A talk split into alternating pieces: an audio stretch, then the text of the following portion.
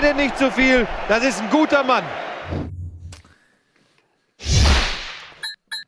Moin Moin und hallo, herzlich willkommen zu Bundesliga live am Montag. Hahaha, war ein Witz, heute ist Dienstag. Heute mal mit einem Tag Verspätung, weil gestern war Tag der Deutschen Einheit. Das haben wir natürlich andächtig gefeiert. Und da kann man keine Bundesliga senden, weil die Bundesliga schon seit langem für einige Leute kein Feiertag mehr ist. So, und deswegen machen wir das heute Wir sehen uns am gar nicht auf dem Dienstag. Bildschirm. ich weiß, ich äh, moderiere diese Panne einfach weg, souverän wie Frank Elstner zu seinen besten Tagen. Ähm, genau, deswegen heute nach Chat-Duell äh, schön, an, äh, schön, dass ihr da seid, an alle, die das mitbekommen haben. Freut mich sehr. Äh, wir werden natürlich jetzt wieder volle zwei Stunden fast über Fußball reden. Außerdem sind wir heute mal wieder nach längerem in absoluter Vollbesetzung. Heißt, Etienne ist da, Ralf ist da, Tobi ist da. Das freut mich sehr, denn zu zweit, obwohl Leo war ja da, ne? Zu dritt. mit seinem raumfüllenden Schaumstoffgetriebe hat er hier äh, für Stimmung gesorgt. Aber es ist nicht dasselbe, wenn ihr nicht alle da seid. So, ähm, Außerdem begrüße ich ganz herzlich unsere Fanbeauftragten, die auf Skype online sind. Äh, Christian aus Dortmund ist da, äh, Umut aus Hoffenheim, Jan aus Gladbach, Julian für die Bayern, Luca für Köln, Lukas für Darmstadt übrigens. Ja, yeah, wir haben auch jemanden für Darmstadt 98. Das war das letzte Mal noch ein freier Platz. Außerdem Marc für die Hertha. Marc, heute rufe ich dich an, okay? Ähm, außerdem ist äh, Mika da aus Wolfsburg, Max aus Ingolstadt, alter Schwede. Pete ist da für die Premier League, natürlich Experte. Marius für äh, Rasenballsport. Florian für Schalke, Christian ist Schiri-Experte, Silvano, dein Frankfurter Kollege ist da und Stefan für Leverkusen, Wir Tobias für Freiburg, übrigens. Tommy Lee für den HSV und nur Patrick, der Bremer, ist nicht da. Wir haben zwei für Frankfurt. Basti haben wir auch noch. Basti haben wir auch noch. Basti und Silvan. Ja, äh, natürlich. Und dich, also so, reicht das denn? Das ist ein komplexes Thema, die Ja, einfach. definitiv. Absolut. So, und wir starten auch direkt rein in unsere Spieltagsanalyse.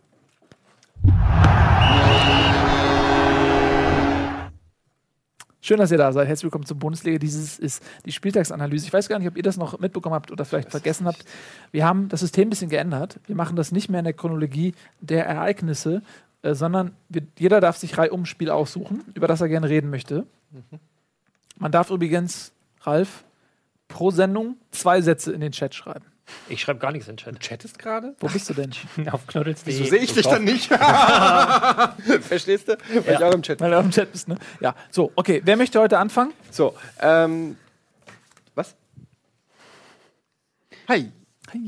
Gut, Nils, fang du doch mal an. Welches Spiel Oh, möchtest du denn reden? echt, fang du doch mal an.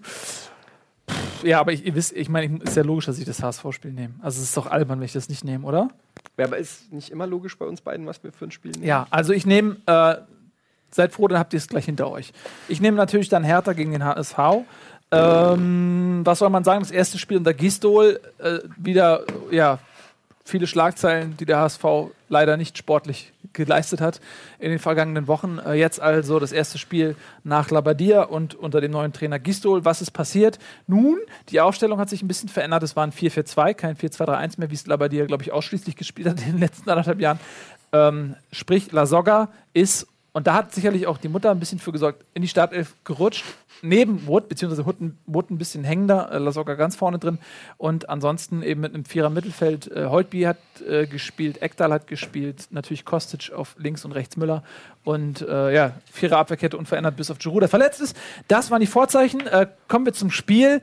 Ähm, natürlich kann man nicht so viel, glaube ich, in der Woche verändern, dass man das jetzt sofort alles wiederfindet auf dem Platz, eine komplett andere Mannschaft. Aber man muss sagen, der HSV hat sich in der ersten Halbzeit Chancen erspielt. Äh, Hertha auch. Hertha hatte, glaube ich, so drei richtig gute Chancen, zwei Aluminiumtreffer. Äh, HSV hatte, glaube ich, vier richtig fette Chancen. Ähm, und da würde ich ganz kurz äh, mal zu einem äh, die Bestätigung einer Floskel her herbeiführen, weil ihr sagt ja immer, Fußball ist Kopfsache. Und äh, ich habe da was Interessantes beobachtet. Und zwar ähm, die erste Chance vom HSV war äh, ein Kopf, hör auf so zu nicken und damit in ins Lächerliche Überhaupt zu ziehen, nicht. was ich, jetzt versuche, sage. seriöser Sportjournalist zu sein, egal wie ich es mache. Alleine, falsch. wenn du deine Rückenhaltung aus diesem Winkel in diesen bringst, weißt, Ja, weiß ich schon, dass du Quatsch Nein, machst. das ist Quatsch. Ihr steht alle, ich will sitzen bleiben, aber trotzdem will ich, dass es fürs Bild schön aussieht. Also muss ich gerade sitzen. Deshalb stütze ich mich Gut, auch ab. aber dann bitte so tun, als wenn es dich interessiert. Ist Hochinteressant. Ja. Du hast gesagt, So. Fußball ist Kopfsache. Ich höre dir zu und warte, was jetzt wohl kommt. So, jetzt kommt nämlich folgendes. Ähm, die Chronologie der Chancen war die. Ähm, Müller kommt an den Ball alleine vor dem Hertha-Keeper mit dem Kopf. Und da hinten steht der Kostic. Er muss sich nur auf Kostic legen und das Tor ist leer. Müller versucht einen Heber mit dem Kopf und er geht irgendwie auf, aufs Tornetz weg. Kostic im Hintergrund findet es mega scheiße, hätte mir nur den Ball geben müssen. Ein paar Minuten später kommt Kostic über links. Oder nee, über rechts, eine von den beiden Seiten, links wahrscheinlich, weil er links spielt. Und in der Mitte ist whatever irgendwer mitgelaufen. Lasogga, ich hab, weiß es nicht mehr, aber ist ja auch scheißegal. Jedenfalls hast du richtig gemerkt, dass Kostic in dem Moment gesagt hat, nee, jetzt spiele ich auch nicht in die Mitte, obwohl es die bessere Lösung wäre, sondern schieß selber drauf. Er war nicht drin. So, und weißt du, jetzt pass auf, es geht weiter. Und die dritte Szene, da kommt wieder Kostic irgendwie läuft aufs Tor und diesmal muss er schießen. Aber diesmal denkt er sich, nein, ich habe das letzte Mal schon nicht abgespielt, jetzt kann ich nicht wieder schießen, spielt ihn in die Mitte zu Lasogga und der wird aber geklärt vom Abwehrspieler, der nämlich Lasogga gedeckt hat. So, und was ich damit sagen will, ist, dass eine falsche Entscheidung, nämlich die von Müller, zu einem Dominoeffekt der falschen Entscheidung geführt hat. Und das ist genau das, äh, was wir abstrakt immer als mental bezeichnen, was sich am, äh, dann manifestiert auf dem Platz beim HSV äh, zu einer Unsumme an Fehlentscheidungen. Das wollte ich dazu noch einmal ganz kurz sagen.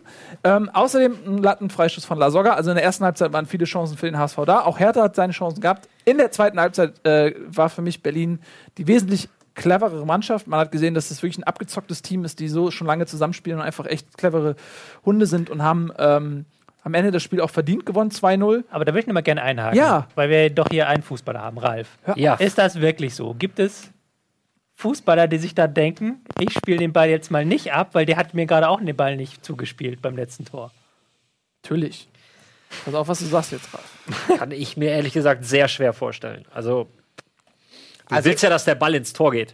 Ich, wenn ich jetzt mal. Ich will, Ja, du, bist, der, du, du, bist, du hast die du ja Bundesliga-Erfahrung. aber ja, ich, ich habe jahrelang Fußball gespielt. Ich habe vor allen Dingen jahrelang mit FIFA mit Nils gespielt. und ich behaupte, dieses Phänomen in der virtuellen Fußballwelt durchaus zu beobachten. Dass- Dankeschön. Dass, wenn Aber ich, jetzt nicht noch dass- umdrehen und Disco. Nein, nein, nein, ne? nein.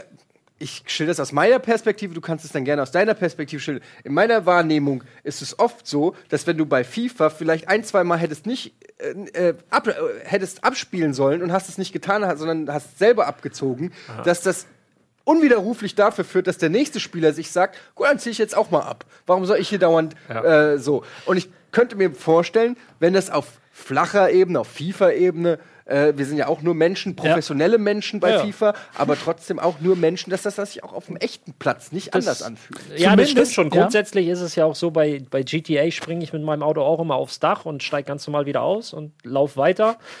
Ähm, auf der Straße, wenn ich gleich nach Hause fahre, wird es ein bisschen schwieriger.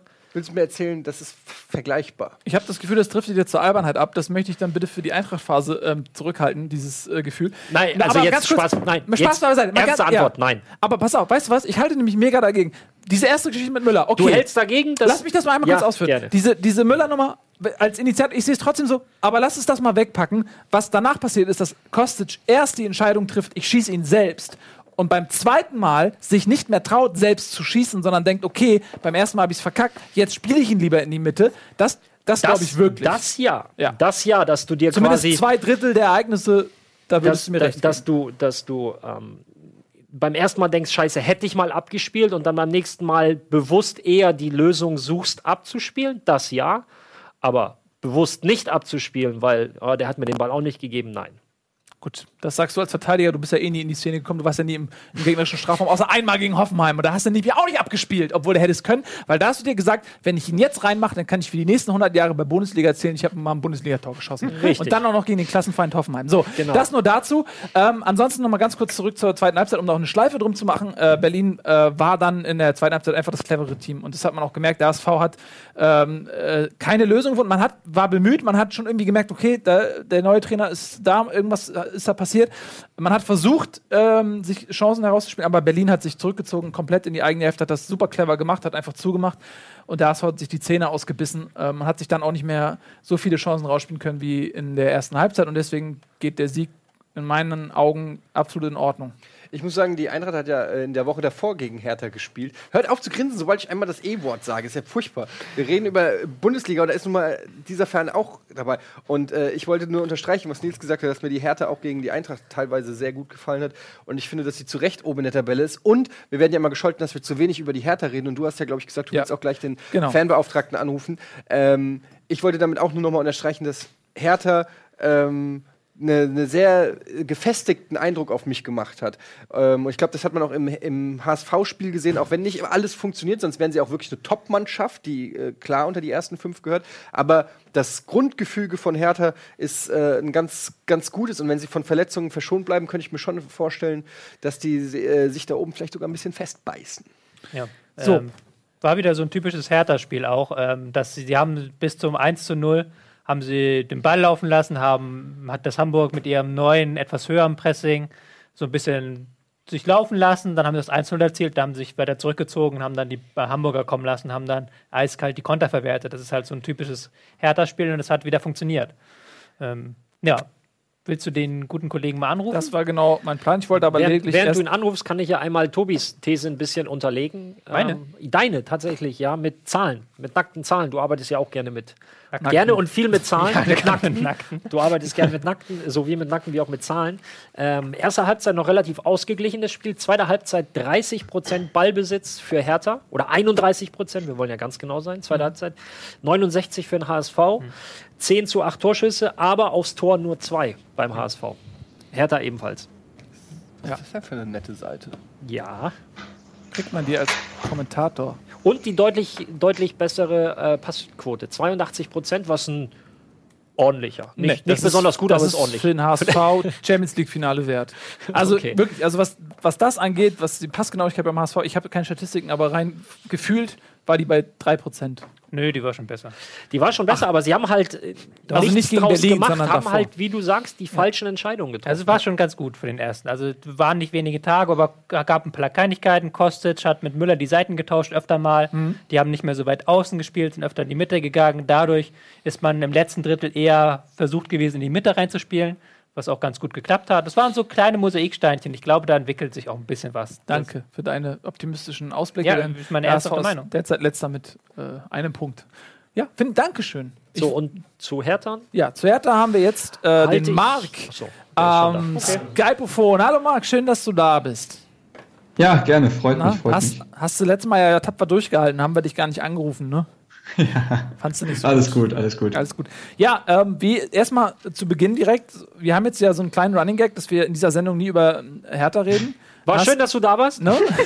Mach's gut. Nein, Scherz. Hast, hast du das in der abgelaufenen Saison und auch jetzt in der neuen auch so wahrgenommen, dass die Hertha ein bisschen zu kurz kommt? Mm, Zu kurz weiß ich nicht. Also die, äh, wenn berichtet wird, dann auf jeden Fall sehr positiv, sehr lobende Worte. Also, ähm, aber ja, es könnte noch ein bisschen mehr sein. Aber vielleicht ist es sogar positiv für uns, immer unterm Radar zu laufen. Ist ja gar nicht mal so schlecht. Wenn man immer als Team gehypt wird, dann kann es ja schnell in die andere Richtung schwenken. Und ich denke, Teams wie Gladbach zum Beispiel haben bewiesen, dass man Schritt für Schritt gehen kann, ohne den großen äh, Hype, ohne das große, äh, um die große Aufmerksamkeit in der Öffentlichkeit. Und dementsprechend finde ich das auch gar nicht jetzt so schlimm. Wie hast du jetzt das Spiel am Wochenende gesehen? Ähm, ja, ganz lustige Situation. Ich war in London und habe das irgendwie bei einem Kumpel, der dort studiert, konnte ich das dann gucken. Also irgendwie habe ich es noch hinbekommen zu sehen. Und ähm, ja, also zum einen auch ein Wort zum HSV muss ich sagen, das Spiel muss auf jeden Fall Mut machen. Das war wirklich guter Fußball teilweise. Das hat man in, vorher in den Spielen nicht gesehen. Und wie du schon richtig gesagt hast, Hertha hat sehr clever gespielt, sehr abgezockt. Man merkt, dass die Jungs gut zusammenpassen, sehr gut zusammen spielen und sich das Spiel äh, nochmal weiterentwickelt hat im Gegensatz zur letzten Saison. Also wenn wir im Ballbesitz sind, sind wir sehr viel unausrechenbarer als vorher. Vorher war das oft noch im Schema F. Das sah nicht schlecht aus, aber hm.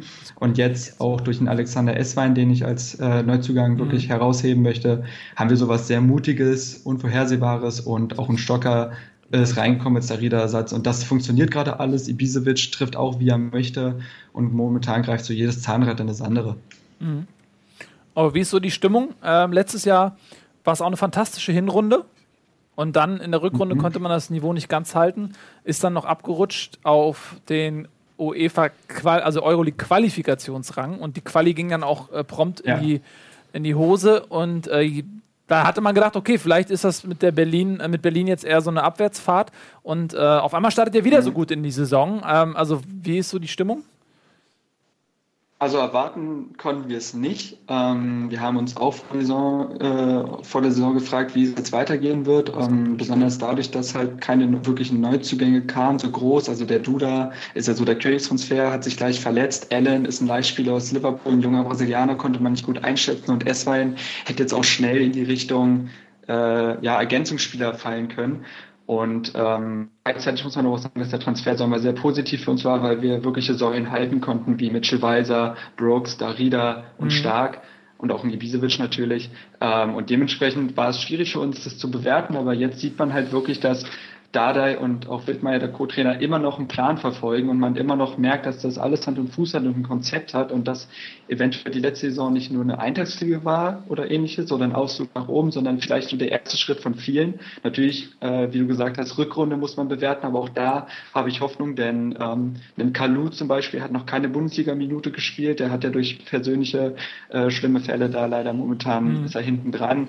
Ähm, Duda wird zurückkommen, ähm, andere Spieler werden sich immer mehr integrieren können, weil sie von Verletzungen zurückkehren. Alagui vielleicht auch ein Faktor und andere Spieler.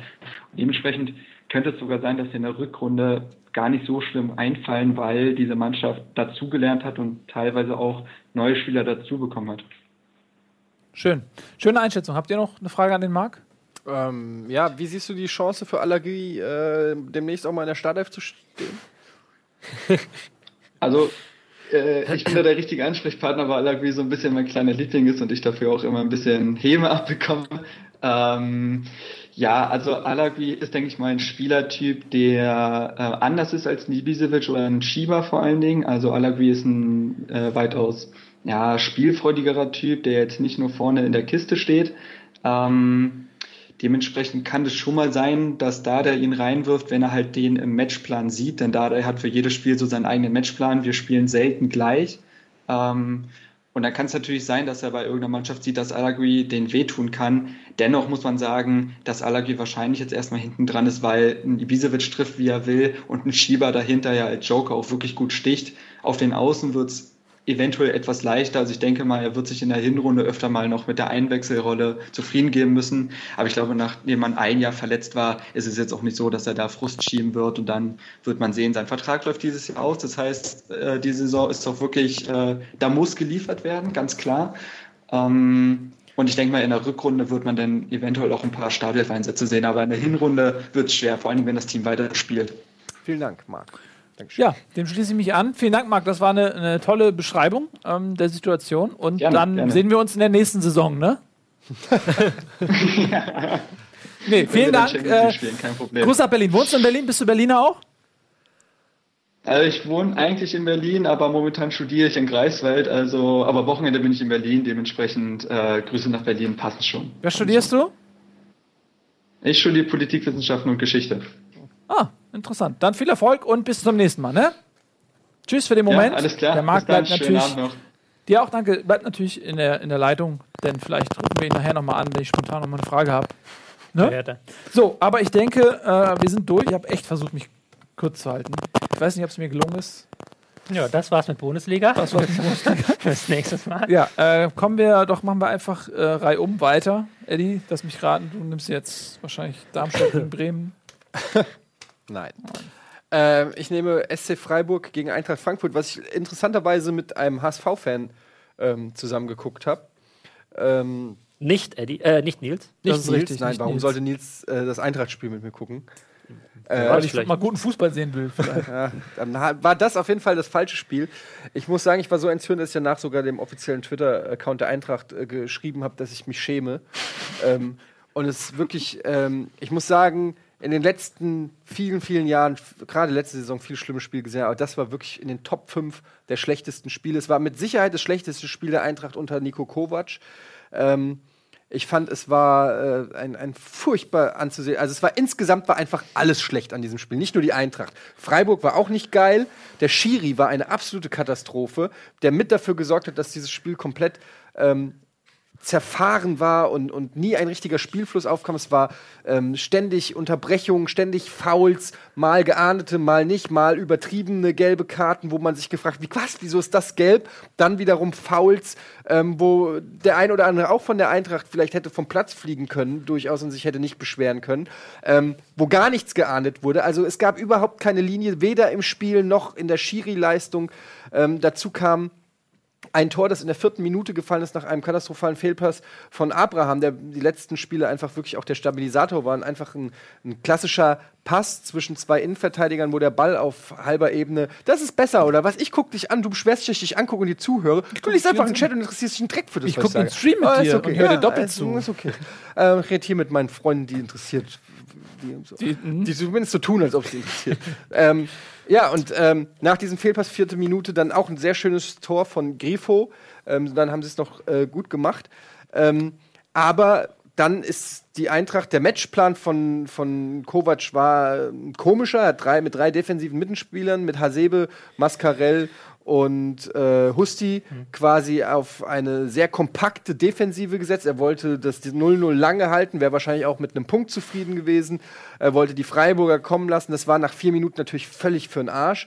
Ähm, stattdessen musste dann diese Truppe, die dann natürlich mit diesem etwas langsameren Mittelfeld Probleme hat, das Spiel zu machen, ähm, dieses Tor ausgleichen und sind quasi dann 86 Minuten lang äh, diesem 1-0 hinterhergelaufen. Und das hat Freiburg dann auch gut gemacht. Ich muss sagen, es war natürlich nicht schön anzusehen, es hat mich ein bisschen an die Spielweise von Darmstadt letzte Saison erinnert. Viel Fouls, viel Schauspielerei, viel Theatralik. Es war sicherlich auch nicht einfach für den Schiri, muss man an der Stelle sagen.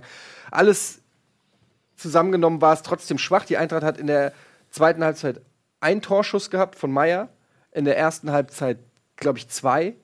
Ansonsten gab es keine einzige herausgespielte Chance oder irgendwas. Es war äh, und es war einfach nur ein wirklich furchtbar anzusehendes Fußballspiel einer ganz, ganz schwachen Eintracht, die am Ende verloren hat, weil die Kampfbereitschaft von Freiburg größer war. Sie sind, glaube ich, fast insgesamt als Teamleistung, ich weiß nicht, könnt ihr das irgendwo auf euren Statistiken sehen, wie viel Ja. die, die Laufleistung? Es müssen fünf bis zehn Kilometer mehr gewesen sein, die Freiburg gelaufen ist, was ich gelesen oder gehört habe. Ähm, also Wobei die Zahl, die Zahl will ich immer nicht so viel nehmen, weil du gegen den Ball meistens mehr läufst als mit dem Ball. Und Okay. Freiburg hat ja eigentlich nur noch auf Konter gespielt, nachdem Das sie stimmt, nach das vier mag Minuten sein, aber haben. auch in den Zweikämpfen waren sie bissiger und es, du hast einfach von der Körpersprache, war das wieder so ein Ding, wie ich es leider zu oft sehe bei der Eintracht, wo ich sage, ich habe gar nichts, kein Problem damit, wenn die mal verlieren. Aber was ich will, ist, dass sie sich verdammt noch mal in jedem Spiel den Arsch aufreißen. Und das kann ich einfach nicht verstehen, warum das gegen Top-Mannschaften immer wieder passiert, aber gegen Mannschaften auf Augenhöhe oder sogar auf Mannschaften, die vermeintlich schwächeren Kader haben, immer wieder das Einsatzproblem bei der Eintracht nicht stimmt. Das ist wirklich eine ewige Geschichte und das äh, frisst mich richtig an. Und jetzt kommen die Bayern als nächstes, dann äh, noch Gladbach und Hamburg oder Hamburg und Gladbach. Schlottern euch die Knie, ne? Weil gegen eine Top-Mannschaft seht ihr aber immer gut aus. Also. Ja, aber äh, also gegen die Bayern wird es wahrscheinlich trotzdem Ja. schwer und dann, naja. Aber das war das typische Problem wieder. Also früh, früh hinten gelegen und dann das Spiel machen müssen, das ist halt nicht das Ding der Eintracht. Also wenn man aus einer stabilen Defensive gut kontern kann, was sie sehr gut gemacht haben Anfang dieser Saison, ist das natürlich besser. Und dass Freiburg dann nicht sehr viel fürs Spiel gemacht hat, okay, wenn liegen halt früh vorne, kannst du natürlich sagen, kann den Zuschauern was bieten, haben sie nicht getan. Aber dann hat sich das Ding halt so ausgelaufen über 86 Minuten, so blöd das klingt. Aber ich habe was ganz Interessantes. Ich hoffe, die Regie hat es bereit. Ich habe nicht mal was Interessantes mitgebracht. Man, hat, man bekommt hier immer das Gefühl, dass die Eintracht die schlechteste Mannschaft unter der Sonne ist und dass sie jedes Mal verliert und dass sie, äh, ja, wie oft man das schon gehört hat, das Top 5 schlechteste Spiele alleine. Es sei Aber- das liegt aber auch daran, dass ich im Urlaub war Ja, ja, und warte, dann warte, dreimal gewonnen das habe ich nämlich, genau, genau. Und nämlich, wenn die Eintracht doch mal gewinnt, bist du nämlich nicht hier. Ja. Ich habe nämlich jetzt mal alle Bund Bundesliga-Sendungen ausgewertet, bei denen du gefehlt hast. Quasi bei denen, die, wo du nicht dabei warst, wie haben die Mannschaften gespielt. Und das ist jetzt quasi die Tabelle Das ist die des, bereinigte des, Tabelle. Die, das, die Tabelle des Etienne-Fehlens. Wenn Etienne nicht da ist, so sehe die Tabelle aus bei diesen Spieltagen. Die komplett, also alle, alle, aber Alle auch letzte Ausgaben- und diese Saison. Also, ja, auch letzte diese Saison. Also es waren Ja. zehn Spieltage, die wir ohne Etienne besprochen haben. Und da ist, ist, der ist Eintracht Frankfurt in dieser Ich Tabelle auf nicht in zehn sieben. Folgen gefehlt. Nee, aber wir haben ja mal, du hast zum Beispiel letzte Woche gefehlt, wo zwei Spieltage war, da haben wir zwei Ach so, besprochen. So. Gut, da ist die Tür, Eddie, ne? Weißt Wenn Bescheid. du das jetzt hochrechnest, stehen sie am Ende bei 45, dann nochmal ein Drittel, ja, so 50, 52 Punkte. Das ist entspannt. Aber dann, also erstmal hast du mit dem dank, A- mit dem Abstieg nichts zu tun. erstmal danke, Tobi, für diese wirklich schöne Statistik, dass du dir die Mühe machst. Sowas. Also, okay, das ist. Äh, er, Beruf, er ist berufstätig, er ist angehender Vater und hat trotzdem Zeit. So ein Quatsch, aber auf der anderen Seite auch sehr cool. Freut mich sehr. Ich möchte an der Stelle auch nochmal sagen, ich war natürlich im Urlaub, habe dort auch die Eintracht verfolgt und ähm, es war für mich wirklich auch, weil mir es auch in dem Moment bewusst wurde, ähm, was da gerade passiert und ich kann nicht eingreifen und kann nicht, äh, ich glaube, einmal habt ihr, glaube ich, sogar nur 30 Sekunden oder so habt ihr über die Eintracht geredet und ich saß wirklich da und hab kann, ah, so saß ich da. Ähm, aber auf der anderen Seite, vielleicht sollte ich auch häufiger einfach am Strand liegen und das Punkt. ist irgendwie Karma, ja. Ja. Karma. So, finde ich gut. Ähm, Entsch- Entschuldigung, dass ich dich äh, unterbreche. Äh, Ich habe ja kurz und Ja? prägnant, noch was- finde ich, Ja. äh, alles Wichtige zum Spiel gesagt. Ja, ich habe es auch Wollt noch was- unterstreichen wollen. Also aus Beans werden jetzt Barnes, oder? Aber vielleicht kann man das R noch einbauen. Barnes. Barnes, Scheune. heißt Achso, es. mein. Barnes. Scheunentor. Äh, Ralf. Bars. Zu Frankfurt? Nö. Ach so, ähm, Bloß nicht. Nein, wie du magst. Also, ne, ich wollte eigentlich nur ähm, positiv aufgefallen, Ochipka für mich momentan in einer ganz ordentlichen Form. Hat jetzt aber nicht gereicht, Ochipka und Meier. So. hast du noch zusammengespielt bei Ja. Pauli mit Ochikba? Hast du deswegen noch ein Auge auf ihn, ja? Ja, Hast also so, na, tatsächlich, so Dinge beobachtet man dann schon eher und guckt da nochmal drauf. Und Ja. in Ingolstadt hat er schon ganz richtig ordentlich gespielt. Dafür hat er gegen die Hertha schlecht gespielt. Just Gut, saying. dann äh, nehme ich. Ähm, was nehme ich denn? Leipzig, Freitagabend. Leipzig. Leipzig-Augsburg. Äh, die erste halbe Stunde fand ich, wechselte sich so ein bisschen ab zwischen Leipzig-Druck, Augsburg kam dann mal so zwischen 10, 12 und 25. Und dann gehörte Leipzig ähm, das Spiel, wie auch in der zweiten Halbzeit, weil ich hatte das Gefühl, dass Augsburg das Tempo einfach nicht mitgehen konnte, das Leipzig gegangen ist. Weil sie haben ihren mutigen, schnellen Fußball gespielt, haben natürlich auch den Luxus gehabt, äh, fünf neue Spieler. Die Offensive, Selke raus, äh, Berg und weiß, Hilf mir kurz. Wir haben jetzt zwei Wochen hintereinander auf jeden Fall fünf Spieler getauscht, was Genau, schon so, und dann viel dafür standen auf dem Platz halt äh, Paulsen mit seinem ersten Tor. Äh, Ich müsste mal. Ich Ich glaube, Forsberg ist neu reingekommen. ja, genau, Forsberg. So, und Da ähm, ja noch ist werden. natürlich auch, ähm, sind auch ein paar ganz gute Namen, die da rumlaufen, die auch mächtig viel Tempo haben. Und in der zweiten Halbzeit kam Augsburg nicht mehr hinterher. Fand ich. Und Ja. der Sieg ging auch in Ordnung. Ja, ich muss auch sagen, dass bei Leipzig ähm, dann doch diese, dieser Übergang von Liga 2 in Liga 1 einfach auch erstaunlich reibungslos funktioniert. Man hat schon das Gefühl, dass das irgendwo ein Stück weit eine Maschine ist, ne? Ja. die die Leistung ausspuckt und dass da auch äh, ganz gezielt äh, gekaufte und gescoutete und ausgebildete Spieler ähm, sind und dass das alles ab, ab, abseits jetzt müssen wir auch nicht in jeder Sendung diese grundsätzliche Debatte über Richtig. RB Leipzig führen, wenn ich das jetzt mal wirklich außen vor lasse und einfach nur über sportliche rede, äh, ist das einfach beeindruckend, ähm, wie die quasi einfach nahtlos in der äh, ersten Liga als Spitzenteam äh, weitermachen, wo sie in der zweiten Liga aufgehört hatten. Also das ist eine Maschine. Volle Zustimmung. Noch jemand was sagen? Nö, außer dass die, äh, nö, äh, egal was ich sag, es kommt immer doof rüber. Dann heißt es, ich bring, nur irgendwelche Wieso? dummen Kommentare Nein. wie im Doppelpass. Aber ich finde halt auch, weil ich auch äh, Communio-mäßig natürlich alle Kader im Auge habe, auch den äh, Red Bull-Kader, weil der gute Spieler für einen günstigen Preis hat, ähm, gucke ich mir da auch einiges an und ich finde, dass die, ähm, also wenn man jetzt mal die Emotionalität aus der Akte Leipzig nimmt, sondern einfach nur mal rein Wissen, Sportwissenschaftlich oder wie sie es machen, dann machen sie es eigentlich genau richtig. Dann muss, also da muss man denen fast schon wieder Respekt zollen, ähm, wie, wie, äh, wie gut, wie so ein, wie so ein Chirurg äh, sie die Dinge analysieren und angehen. Also sowohl von den Strukturen, die bis in den Jugendbereich gehen, den Talentscouts und so weiter, Stadion, alles macht Sinn, was die da aufbauen. Es ist zwar künstlich und darüber kann man natürlich streiten und da sind wir, glaube ich, auch oft alle einer Meinung, aber wenn einer, ich meine, wir haben ja oft dieses Traditionsthema und ich frage mich immer, bei diesem Traditionsthema, man, man muss ja auch, oder muss man nicht auch neuen Vereinen die Chance geben, Tradition zu erreichen? Weißt du, was ich meine? Die Frage ist aber, über welchen Weg? Also jetzt Ja. ganz kurz. Ne? Aber ich wir habe gerade nicht gesagt, wir reden Ja. da nicht drüber. Jetzt Genau. sind wir Wir eigentlich ja schon in dem Bereich. Aber du Ja, hast ja, doch gefragt, willst du noch was sagen? Okay. Ja, ich dachte so Aber wenn- sportlich. Da aber müssen wir, aber- müssen wir ja. noch mal Aber wenn in 100 Jahren, also wenn man, klar, jetzt ist es anders, aber in 100 Jahren wird man dann vielleicht. Aber auch ich glaube, da müssen wir wirklich eine Sondersendung machen. Ja. Wir haben letzte Woche schon sehr viel Zeit Ja, damit okay. verbracht, deswegen Dann- da haben wir noch den Fernbeauftragten angerufen, der das nochmal angucken will. Genau. Der hat ja auch uns sich dann unseren Fragen gestellt. Wir Ne? waren da auch sehr kritisch, Nils und ich. Absolut. Also zurück zum Sportlichen. Ähm, ja, sie spielen ein Riesentempo, erinnert mich tatsächlich aber auch ein bisschen an Hoffenheim damals, die ja auch, äh, ich will nicht sagen überrollt haben, aber mit ihrem Hochgeschwindigkeitsfußball wirklich äh, eine richtig gute Hinrunde gespielt haben und der, der, der, äh, nicht der Zusammenbruch, aber es, die, die Rückrunde war ja, ja nicht Aber so gut. Die Frage ist, ob nicht in Leipzig noch eine ganz andere Substanz vorhanden ist. Wenn man sich mal anschaut, wer dann letztendlich in Hoffenheim in dieser Saison gespielt hat, da ist natürlich ein Ibisevic, der damals, glaube ich, 18 Tore oder so in der Hinrunde geschossen hat. Ähm, der ist noch übrig, er spielt bei Hertha, ne? Spielt sehr gut, sehr guter Bundesligaspieler, aber er spielt auch nicht bei Bayern oder so. Ne? Ähm, ansonsten hat man einen, einen Tobias Weiß, einen Compare, der lustigerweise äh, jetzt auch in Leipzig spielt. Ne? in Darmstadt, Compare? oder? Spielt er nicht in Leipzig? Ist Marvin Compare. Compare? Das Ja, ist Marvin. Compare, genau. Der ist damals- gerade verwirrt, Also der er Brüder. Compare. der damals ja in ist- Hoffenheim auch ja, gespielt hat, der da sogar, glaube Sogar ich, Nationalspieler. das ein Länderspiel gemacht hat.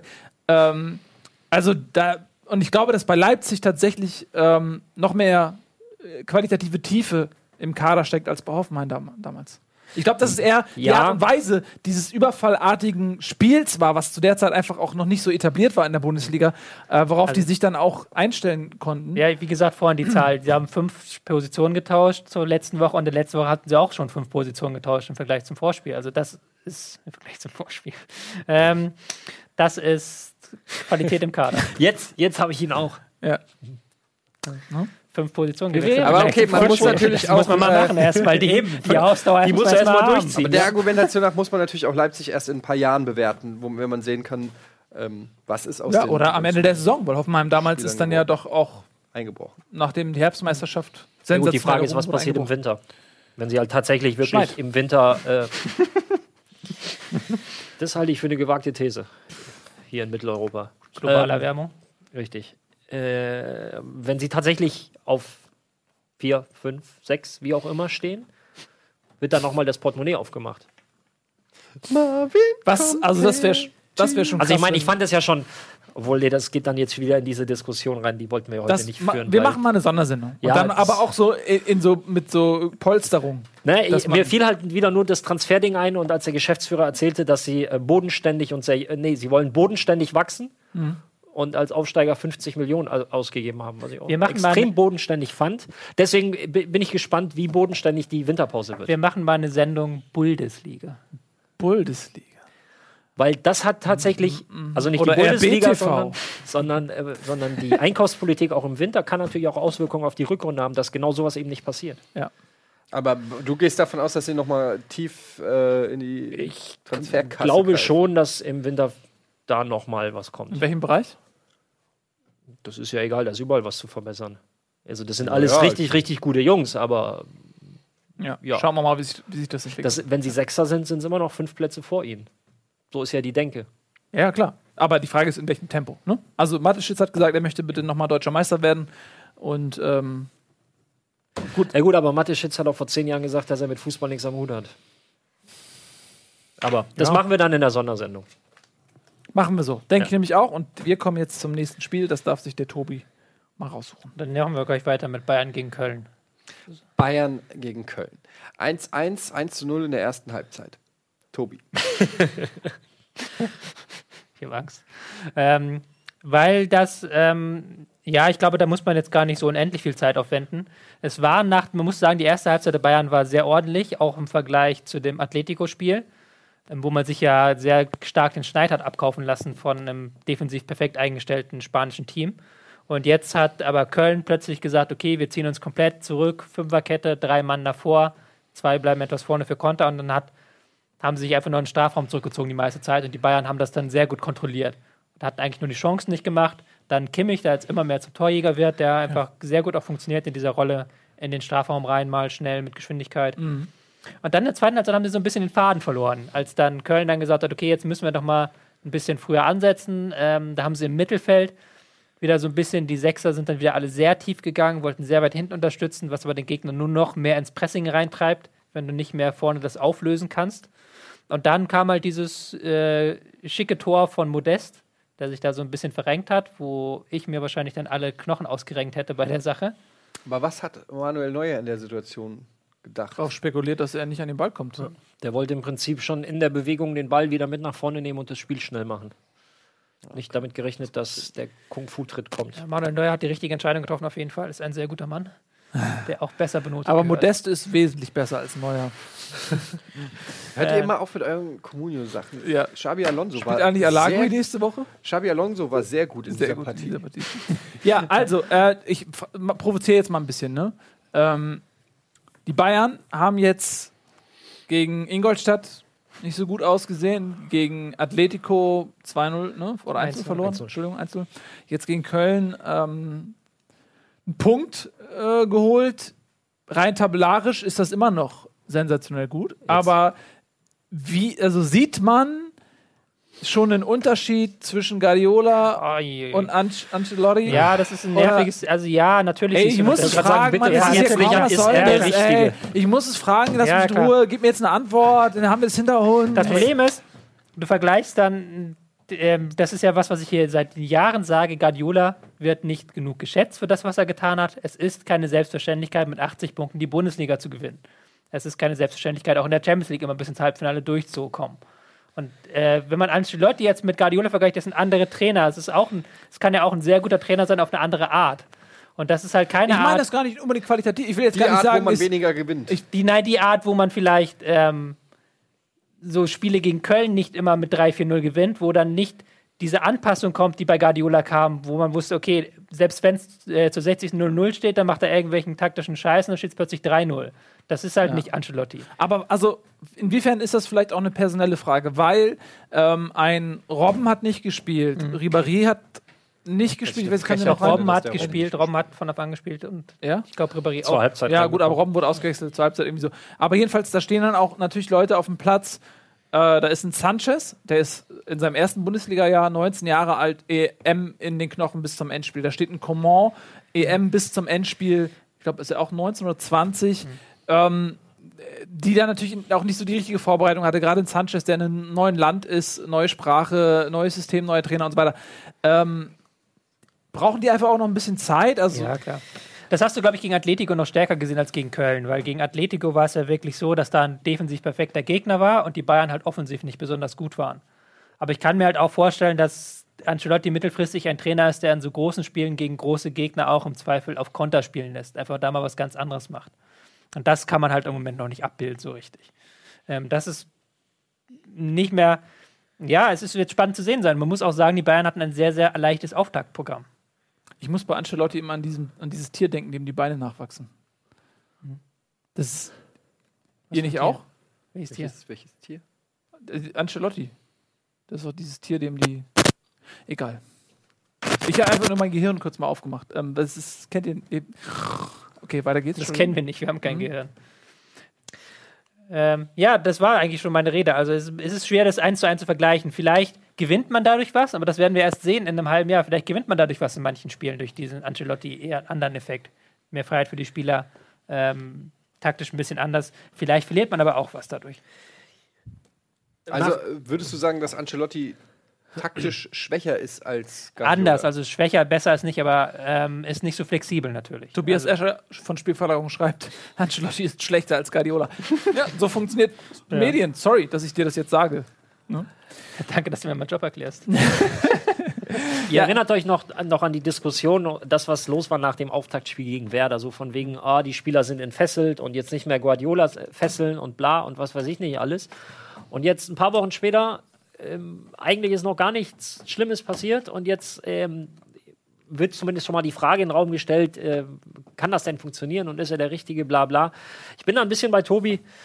Ähm, die, die Zeit wird es quasi zeigen. Und bei aller Diskussion über Bayern, wir bleiben jetzt mal bei diesem einen Spiel, darf man Köln natürlich auch nicht vergessen. Die Ja. halt echt, ja, das In der war, zweiten Halbzeit, ja. das war natürlich, also es war eher defensiv angelegt und sie haben auch ähm, deutlich wen weniger Ballbesitz, Schüsse aufs Tor. Also in all diesen, in diesen äh, ganzen Werten sind sie unterlegen, aber ähm, sie, sie standen stabil. So, sie sind auch nach einem 0-1 Rückstand nicht zusammengebrochen oder ähm, waren jetzt der Meinung, jetzt müssen wir aufmachen und nur noch mitspielen, sondern sie haben Disziplin bewiesen, haben ähm, weiterhin ihren Fußball gespielt und haben sogar zum Schluss ja noch die Chance auf den Siegtreffer gehabt. Mit, Wenn mit er Zoller. querlegt auf Modeste, der dann Doppelpack ja, ich, ich glaube, er sieht ihn gar nicht.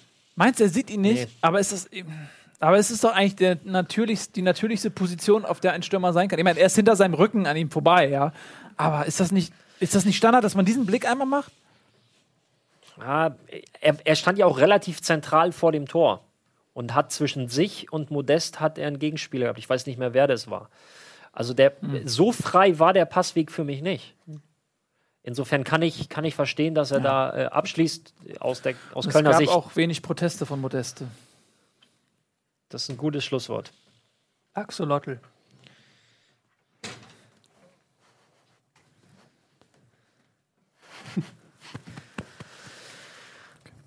Was? Axolotl. So, ähm. Ich du bin doch der Rapper unter uns. Achso, du hast gerade über Köln ja geredet, ne? Hm. Ähm, da haben wir eigentlich schon über Köln geredet, weil ich finde das. ich will jetzt auch nicht wiederholen, was du sagst. Ich finde nur, ich, ich, ich, bin so beeindruckt von Köln. Ich sage es ja oft jetzt auch in den Sendungen, aber ähm, es fällt mir so schwer, mich nicht zu wiederholen, weil ich tatsächlich echt sagen muss, Köln hat, ist ein Weg gegangen, von dem ich hoffe, dass der HSV ihn irgendwie auch mal in die, in die Wege leitet weil äh, die sich so stabilisiert haben und so eine tolle Saison spielen und man da auch da das Gefühl hat, das ist nicht Zufall. Ja. Also, so, also ich will ja nicht wehtun, so, aber bei der Eintracht denke ich, okay, super, die haben 10 Punkte gegen den Abstieg. Jetzt brauchen sie nur noch irgendwie 25 oder so und dann haben sie eine gute Chance. Bei, bei Köln denke ich so, da kann was gehen, die Saison. Ja, genauso denke ich auch. Ja, und, das, und deswegen finde ich das immer so respektabel, was da in äh, Köln passiert. Aber das wollte ich noch mal kurz dazu fügen. Ähm, ich bin dran. Ah, geil. Ich nehme das Spitzenspiel. Darmstadt gegen Bremen. Nein, ich nehme natürlich Leverkusen gegen Dortmund. Leverkusen gegen Dortmund. Ähm, tolles Spiel. Ähm, wo fange ich an? Ja, also Leverkusen hat mir überraschend gut gefallen. Es ist ja, glaube ich, ähm, manchmal so, dass Leverkusen dann auch in diesen, in diesen Spitzenspielen doch eher aufgezeigt bekommt, dass sie nicht Vizemeister ähm, Aspirant sind, sondern eher Champions League Qualifikationsaspirant, sag ich mal. Und äh, da haben sie aber, ja, finde ich, ein ganz starkes Spiel gemacht und nicht unverdient ähm, gewonnen gegen Borussia Dortmund. Hinterher gab es Soft zwischen den beiden Trainern. Ähm, Tuchel und Schmidt haben sich so ein bisschen angezickt, ja, weil Tuchel war äh, mit der Spielweise der Leverkusener ähm, nicht einverstanden. Und aber ich muss sagen, dass ähm, ja, ich beeindruckt war äh, phasenweise wirklich von Leverkusen, auch der junge äh, Fritz Walter Goldmedaillengewinner ähm, Henrichs auf, ich glaube, diesmal hat er links gespielt sogar. Ne? Also er pendelt ja immer, der kann ja alles spielen. Er kann zentral spielen, ähm, beide Außenbahnen spielen und er wurde hinterher auch ähm, von vielen äh, Leuten als Spieler des Tages herausgestellt, unter anderem auch von, von Toprak, der gesagt hat, das war der, unser bester Mann heute. Sehr, sehr beeindruckend. Der wird jetzt auch schon äh, quasi Joachim Löw mehr als nur nahegelegt als äh, dauerhafte Lösung ähm, auf links oder rechts, aber rechts hat man ja Kimmich, ähm, links Alternative zu Hector. Also äh, ich ja, bin beeindruckt so ein bisschen von Leverkusen, haben ein gutes Spiel gemacht. Dortmund, äh, ja, mit, mit, ihren vielen Jungen, mit dieser wilden Offensive, da fehlt vielleicht auch so ein bisschen die Reife noch gegen so Spitzenteams. Ja, ja, vielleicht tatsächlich, also Reife weiß ich nicht, aber da hat doch was im Spielaufbau gefehlt, das stimmt. Also der, weil Leverkusen hat das wieder sehr gut gemacht haben so ganz ähnlich gespielt eigentlich wie Leipzig bei dem 1-0-Erfolg gegen Dortmund mit so sehr engen Abständen zwischen den Ketten und auch mit denen, dass sie versucht haben, Weigel so gefangen zu nehmen zwischen Stürmer und Mittelfeld. Mhm. Und dann, wenn der Weigel weg ist, dann wird es dann schon eng. Guerrero hat erst auf Außen, hat auf Außen gespielt, war dann nicht so präsent, hat dann versucht, in die Mitte so reinzuziehen. Ähm, hat er nicht sogar Linksverteidiger gespielt? Ja, hat er so Linksverteidiger gespielt, falscher Außenverteidiger nennt man das. Der ist ja dann immer in die zentrale Mittelfeld reingegangen, von links aus am Anfang. Und dann später hat er halt tatsächlich links gespielt. Ähm, aber das, das hat dann natürlich die Ordner ein bisschen gefehlt. Es hat so ein Bartra gefehlt, der mal so einen überraschenden Pass aus der ersten Linie direkt nach vorne spielt. Das hat man schon deutlich gemerkt und dann hat man sich da auch so ein bisschen festgebissen einfach an diesem wieder mal sehr perfekt funktionierenden Leverkusener Pressing. Du wolltest eben auch gerade auch nochmal zu dem Trainer Zwift was sagen, ne? Zwist. Ja, also Vielleicht muss man nochmal erklären für die Leute, die es nicht mitbekommen haben, dass nach dem Spiel Tuchel sich beschwert hat, dass Leverkusen zu oft faule. So war die Geschichte, oder ich habe es auch gar nicht richtig nur am Rande mitbekommen. ja, nicht mal nur zu oft faul, sondern auch, dass sie zu hart gespielt haben. Zu hart. Ja. Hier, hätte sie ihm eins geben müssen. Taschentuchel. Ja. Bist also, du denn- äh, nein. Schmidt hat dann auch ganz entspannt reagiert und gesagt, ja, gut, aber die Dortmunder suchen natürlich auch jeden Kontakt zum Fallen. ja, ich meine, was soll er sagen? Kann ich nicht sagen, ja, stimmt. Ja, also ich finde die Diskussion nach dem Spiel müßig. Es war halt ein sehr, sehr intensives Spiel, wo sicherlich einige Dortmunder ein bisschen Lehrgeld gezahlt haben. Also man muss vielleicht ja sagen, ähm, äh, auf das Spiel fand ich es auch unpassend, aber Leverkusen hat schon so eine Art, dass sie im Zweifelfall, wenn sie ihr Pressing überspielt haben, dass sie es dann mit einem Foul und einer gelben Karte abwürgen. Ganz also- prominentes Beispiel, Atletico Madrid. Ja, natürlich, klar. Aber das in ist dann Perfektion, aber wirklich in Perfektion. Das ist dann kein Problem halt von Leverkusen, die nutzen halt die Regeln aus. Das ist nicht schön, man kann es doof finden. Da kann man dann vielleicht aus Schiedsrichter-Sicht reden, ob man da dann nicht Immer. Ganz ehrlich. Also, es gibt einen Regelkreis und wer sich innerhalb des Kreises befindet, befindet sich nicht außerhalb des Kreises. Nils Bohmhoff 2016. Ähm, was ich damit sagen will, ist, absolut sind da die Regelmacher und die Umsetzer, also die Schiedsrichter, gefordert. Also, oder? Also solange es nicht regelwidrig ist, ist es Ich meine, es ist, du kannst sagen, ich als Zuschauer empfinde das als schäbig oder als genauso wie so dieses dumme zum Eckfahren laufen, was ich mega schäbig finde. Aber solange die das nicht gebacken kriegen, die Regeln anzupassen, Darüber bitte auch eine Sondersendung. Worüber wir keine Ja. Sondersendung machen müssen, ist aber mal der Fakt, dass äh, Leverkusen ein, äh, Dortmund 71% Ballbesitz hatte gegen Leverkusen. Ja. Was schon echt. Das Also ich meine, wir reden ja von zwei Teams, wo man sagt, die sind vielleicht nicht ganz auf Augenhöhe, aber schon einigermaßen. Äh, das ist schon eine ziemlich deutliche. Auch ihr Pässe 599 zu 106. Aber das ist auch ein bisschen wieder so wie bei Eintracht gegen Freiburg, weil es stand ja nach 10 Minuten schon 1-0 für Leverkusen. Sie haben schon davor halt hauptsächlich sich auf ihr 4-4-2-Pressing konzentriert. Und danach haben sie es halt durch, durchziehen können. Dass sie einfach gesagt haben, wir spielen auf Konter und lassen die mal machen. Also, Götze nicht eingewechselt. Die Lieblingsthematik. das würden die selbst, selbst, selbst wenn Götze durchspielt, würden die Leute schreiben, Götze nicht eingewechselt. Also reden wir hier nicht drüber, nur weil alle anderen drüber reden, oder was? Kannst du gerne, was willst du denn Das sagen? ist halt eine- eine Personale wie, wie alle anderen auch. Und wenn der Trainer, finde ich, die, ja, aber wenn der Trainer halt sagt, das passt mir heute nicht ins Konzept oder was auch immer, dann, dann ich finde das jetzt nicht so dramatisch. Das, Also wenn ist ja, ist, ich finde es auch Als- nicht dramatisch. kurzen- ich finde es aber als Thema interessant zu sagen, okay, da wird ein, äh, ein Emre Moore eingewechselt und ein Götze wird, bleibt auf der Bank. Das ist ja zumindest mal was, was man einem auffallen kann. das stimmt natürlich, aber auch nochmal, da steckt sicherlich eine Überlegung von Tuchel hinter. Er hat ihn ja jeden Tag im Training. Ja. Ist halt die Frage, wie fit er dann war, nicht? Kann auch sein, dass er nicht 100% fit war oder sowas. Dann soll er Aber ich persönlich hätte ihn auch gebracht, tatsächlich. Ähm, Dankeschön. weil du halt ja, große Probleme hattest, in das Zentrum zu kommen und da halt auch mal dich durchzusetzen gegen das ähm, Pressing. Und ich glaube, wenn du da mit einer Achse Weigel Götze, das hätte man da entlasten können ein bisschen. Lobend sollten wir Dortmund trotzdem kurz erwähnen, aufgrund des Spiels unter der Woche. Das war stark. Gegen Real Madrid. Ja. ja. Das stimmt. Möglicherweise auch Nachwirkungen auf das Spiel. Wobei, ja. Man weiß es nicht. Ja. Aber es ist auch ein anderer Gegner. Es ist, glaube ich, für eine Mannschaft wie Dortmund, sag ich mal, einfacher gegen Real Madrid gut auszusehen. Weil man ist Underdog, was in der Liga. Findest du so extrem Underdog? Also klar, vom Namen her ja. Natürlich, klar, ist man gegen Real Aber Madrid von der Underdog. Form momentan, Real jetzt auch noch Die nicht Form in Topform in der Liga. Schwein. Also kein, also die, wie viele Entschuldigung, Leute. dass wir hier ein bisschen ins Detail gehen und Nein, versuchen, ich- von ich rede zu diskutieren. ich rede ja auch nur über die. können ja, auch mit Schlagzeilen um uns werfen. Aber ich rede ja, warum, warum bist du so bissig? Ich rede ja nur von der öffentlichen Wahrnehmung. Ich glaube nicht, dass, dass die meisten Leute bei so einem Spiel sagen, ah, Real ist aber nicht gut in Form. Ich habe die letzten Spiele gegen Osasuna gesehen, da habt ihr die Verschiebung, bla bla bla. Ich glaube, dass das ja, in aber der Nils, Wahrnehmung. das, nein, das darf nicht dein Anspruch sein. Du stehst ja hier, weil du Nils Bohmhoff bist. das, ist das auch ein Zitat jetzt, was man so. Nein, aber du, du hast ja einen gewissen Anspruch an dich und die Zuschauer haben einen, einen, Das einen Anspruch an dich. Beides schon lange nicht mehr. Ich auch beides bezweifle. Ähm, aber was, was ich mein, meine, ist, dass Real Madrid ist eine Mannschaft mit einem Ruf wie ein Donnerhall. Und wenn du, wenn du hörst Real Madrid, erwartest du Superlative. Also, äh, das ist, Real Madrid wird nie den Anspruch haben, irgendwo nicht zu gewinnen. Und das ist, äh, und die haben ein, was sie für ein Budget haben, was sie für Spieler haben, für Möglichkeiten haben und so. Real Madrid ist nie Außenseiter, es sei denn vielleicht mal, äh, wenn sie eine schlechte Phase haben gegen äh, Barcelona oder was weiß ich. Ja, oder irgendwann mal gegen Manchester City, was weiß ich. Und, und Dortmund mit, der, mit dem Aderlass der letzten Jahre, jetzt gerade in dieser Saison, nochmal ein drauf was die in den drei, drei Jahren an Spielern verloren haben, damit kannst du eine eigene Top-Mannschaft machen. Und das ist etwas, was Real Madrid nicht passiert. Real Madrid verliert nie einen Spieler, es sei denn, er macht nicht mehr genug Marketing, äh, dann wird er vielleicht getauscht oder es braucht irgendeinen neuen Superstar, um irgendeinen Markt zu erschließen oder so. Aber ansonsten verliert Real Madrid keine Spieler. Und äh, das ist einfach ein Unterschied zu Borussia Dortmund. Und deswegen ist Real Madrid immer äh, trotz irgendwelcher Tagesformen, alle Analysen, äh, Favorit gegen Borussia Dortmund. Und äh, deswegen glaube ich, dass es vor heimischem Publikum mit, mit dem Feuer, was die Jungs haben, mit der Leidenschaft, wenn die dann gegen diese Superstars, Real Madrid, äh, äh, Cristiano Ronaldo, Bale und so weiter, wenn die da äh, anlaufen und Tempo machen, können die nur gewinnen.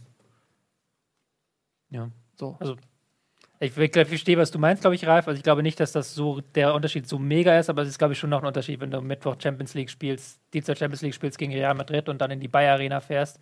Ja. Die jetzt auch nicht das geilste Stadion der Bundesliga ich, sind. ich, möchte, ich möchte einfach nur daraus, ja, du hast recht, natürlich, äh, aber dir, es fällt dir leicht gegen Real besser auszusehen, nicht weil es Real Madrid ist, wegen des Namens, sondern weil sie eine ganz andere Spielweise haben. Ja. So und Leverkusen Spielweise war auf, man kann fast schon sagen, auf Zerstören aus. Zwar auf einem etwas höheren Niveau als nur plumpes Rumtreten, aber es war eine destruktive Spielweise. Das zeigen ja auch die, die Zahlen. Die, Definitiv. die, und das ist die nicht hat. Art und Weise. Nein, sondern Ja. das ist ein offenes, das war ja ein, Schlagabtausch. ja, ein ein Spiel auf hohem Niveau, auch was das Tempo angeht, aber sehr offen. Was bei Leverkusen gegen Dortmund halt nicht der Fall war. Also das war kein wildes Hin und Her. Genau, aber das ist ja das, das was ich meine, dass es eben, ja, also auch Selbstverständnis von Real ist, dass man sich eben nicht äh, mit elf Mann hinten reinstellt. Ne? Das ist, Ja. So, und wenn wir das dann aber ein bisschen runterbrechen, dann sind wir dabei, dass Real nicht in Topf. Aber das, das geht dann Wir tatsächlich in, an. zu sehr in. Ja. Genau. Aber diese, Überrascht mich nicht. Diese Sendung, die Ja. lebt auch von Debatten. Ich würde gerne mitreden, ich habe das Spiel bis heute nicht gesehen. Das Dortmund-Real-Spiel. Ja, da ist doch schon jemand gestorben, deswegen. Letzte Woche warst du doch dabei. Ach, Goleo. Ja. Als du ja. Goleo ermordet hast. Stimmt, weil du äh, im, in der Schwangerschaftsgymnastik ich hab's warst. halt nicht sehen können. Dann, ne? Ohne deine Frau, muss man sagen. Sie hat dich allein hingeschickt. Sie hat Dortmund Real geguckt. Ja, konnte ich dann nicht gebrauchen. So. Ähm, okay, sehr schön. Also, das war, ähm, nee, Dortmund gegen Leverkusen. Da hat doch bestimmt der ein oder andere noch was zu sagen. Oder war es das? Das ist das Topspiel. Doch, ich glaube, das war's. Also, wir haben es ja schon gesagt. Ne? Ja. Haben, wir, haben wir doch jetzt auch schon viel. Du kannst ja noch ein paar Zahlen runterrattern, aber ansonsten. Nee, dann war es das. Komm, du bist dran. Äh, ich nehme äh, Schalke gegen Gladbach. 4 zu 0 für äh, den FC Schalke 04, ähm, der zu dem Zeitpunkt mit 0 Punkten abgeschlagen auf dem letzten Platz war und äh, mit das größte Thema dieser noch jungen Bundesliga-Saison dargestellt hat, die jetzt mit einem ja, durchaus ansehbaren mit einer durchaus ansehbaren Leistung sich selber aus dem Tabellenkeller da rausbuxiert haben. Ähm, Embolo mit einem Doppelpack, äh, Leon Goretzka hat auch ein Tor geschossen. Ähm, generell war das wirklich eine geschlossene, richtig gute Mannschaftsleistung vom, von Schalke. Ich habe das gesamte Spiel gesehen. Und ähm, Gladbach war jetzt auch nicht so stark, muss man auch sagen. Also es ist natürlich immer beides irgendwie so ein bisschen bedingt. Übrigens, äh, Mah Mah Mahmoud Dahoud in der Startformation. Ja, hat mir nichts geholfen. Hat eine 4 bekommen, hat einen Fehler gemacht vor dem 3 zu 0. Aber äh, das stimmt, aber so äh, kannst du noch froh sein, dass er dafür noch eine 4 gekriegt hat. Ähm, ja, also war, äh, war generell eigentlich ähm, wirklich auch eine ganz, ganz gute äh, Mannschaftsleistung von Schalke, auch wenn ähm, das Ergebnis vielleicht ein bisschen zu hoch war. Ja, also war ein komisches Spiel, fand ich. Weil die erste Halbzeit war doch ziemlich ausgeglichen eigentlich. Mhm. Also Schalke hat das ganz gut gemacht. Ich habe jetzt mal was von der Taktiktafel mitgebracht, wo wir wieder mal sehen können, was ich auch schon die letzten Woche so ein bisschen versucht habe zu erzählen, dass sie defensiv eigentlich gut spielen. Nur die Offensive immer so ein bisschen das Problem war. Und sie haben das halt sehr richtig geil hinbekommen in der ersten Halbzeit, ähm, die Gladbacher aus dem Spiel zu nehmen, mithilfe ihres Pressings. Regie, kriegen wir es nicht abgegriffen? Doch, da kommt's. Ha, hallo, herzlichen Glückwunsch. Ähm, Warum hast du denn zwei, zweimal die, immer dieselbe Farbe genommen? das ist einmal grün und einmal blau. Aber rot, äh, grün, blau ist äh, schwierig, ne? Ja, sorry. Ist nicht schlimm. Ich habe die Farben der Teams genommen. Soll mal Gladbach sich eine bessere Farbe holen als grün. nur eine andere Rasenfarbe. Auf jeden Fall hat der Schalke in Blau hat in einem 4-2-3 4-2-3-1 gespielt. Ähm, und haben daraus immer gegen die Dreierkette das sehr schnell umgeformt. Ähm, Embolo ist nach rechts gegangen so ein bisschen, dann ist Goretzka nach vorne gezogen, da hatte man hier eine schöne 1 gegen 1 Situation. Hier nochmal schön von mir mit Kreisen gemalt. Ähm, das war dann der erste Schritt und im Mittelfeld haben sich die Spieler dann äh, zusammengezogen. Ist halt ein, äh, schwerer, als es klingt, weil dann natürlich der eine Mittelfeldspieler muss gleichzeitig nach vorne rücken und der andere muss äh, nach hinten rücken und das Mittelfeld auffüllen. Und dann das richtig zu finden, wann du mit einem mit diesem 4-3-3 spielst und wann du anders spielst, ist nicht so einfach. Und das hat Schalke in Perfektion hinbekommen in der ersten Halbzeit und dann damit das 0-0 gehalten. Und über die zweite Halbzeit sprechen wir nach der Werbung. Das ist ein sehr, sehr guter Cliffhanger. Ähm, das machen wir. Wie das äh, zustande kommen konnte, dass äh, Gladbach innerhalb kürzester Zeit gegen den vermeintlichen Krisenclub Schalke 04 derartig eingebrochen und abgeschossen worden ist, das erfahrt ihr gleich von Tobias Escher. Und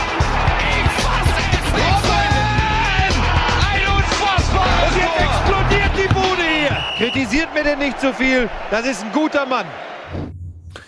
Herzlich willkommen zurück bei Bundesliga Live. Heute ausnahmsweise mal am Dienstag live. Und wir sprachen gerade über Was? Ausnahmsweise Dienstag oder ausnahmsweise live? ausnahmsweise Dienstags live.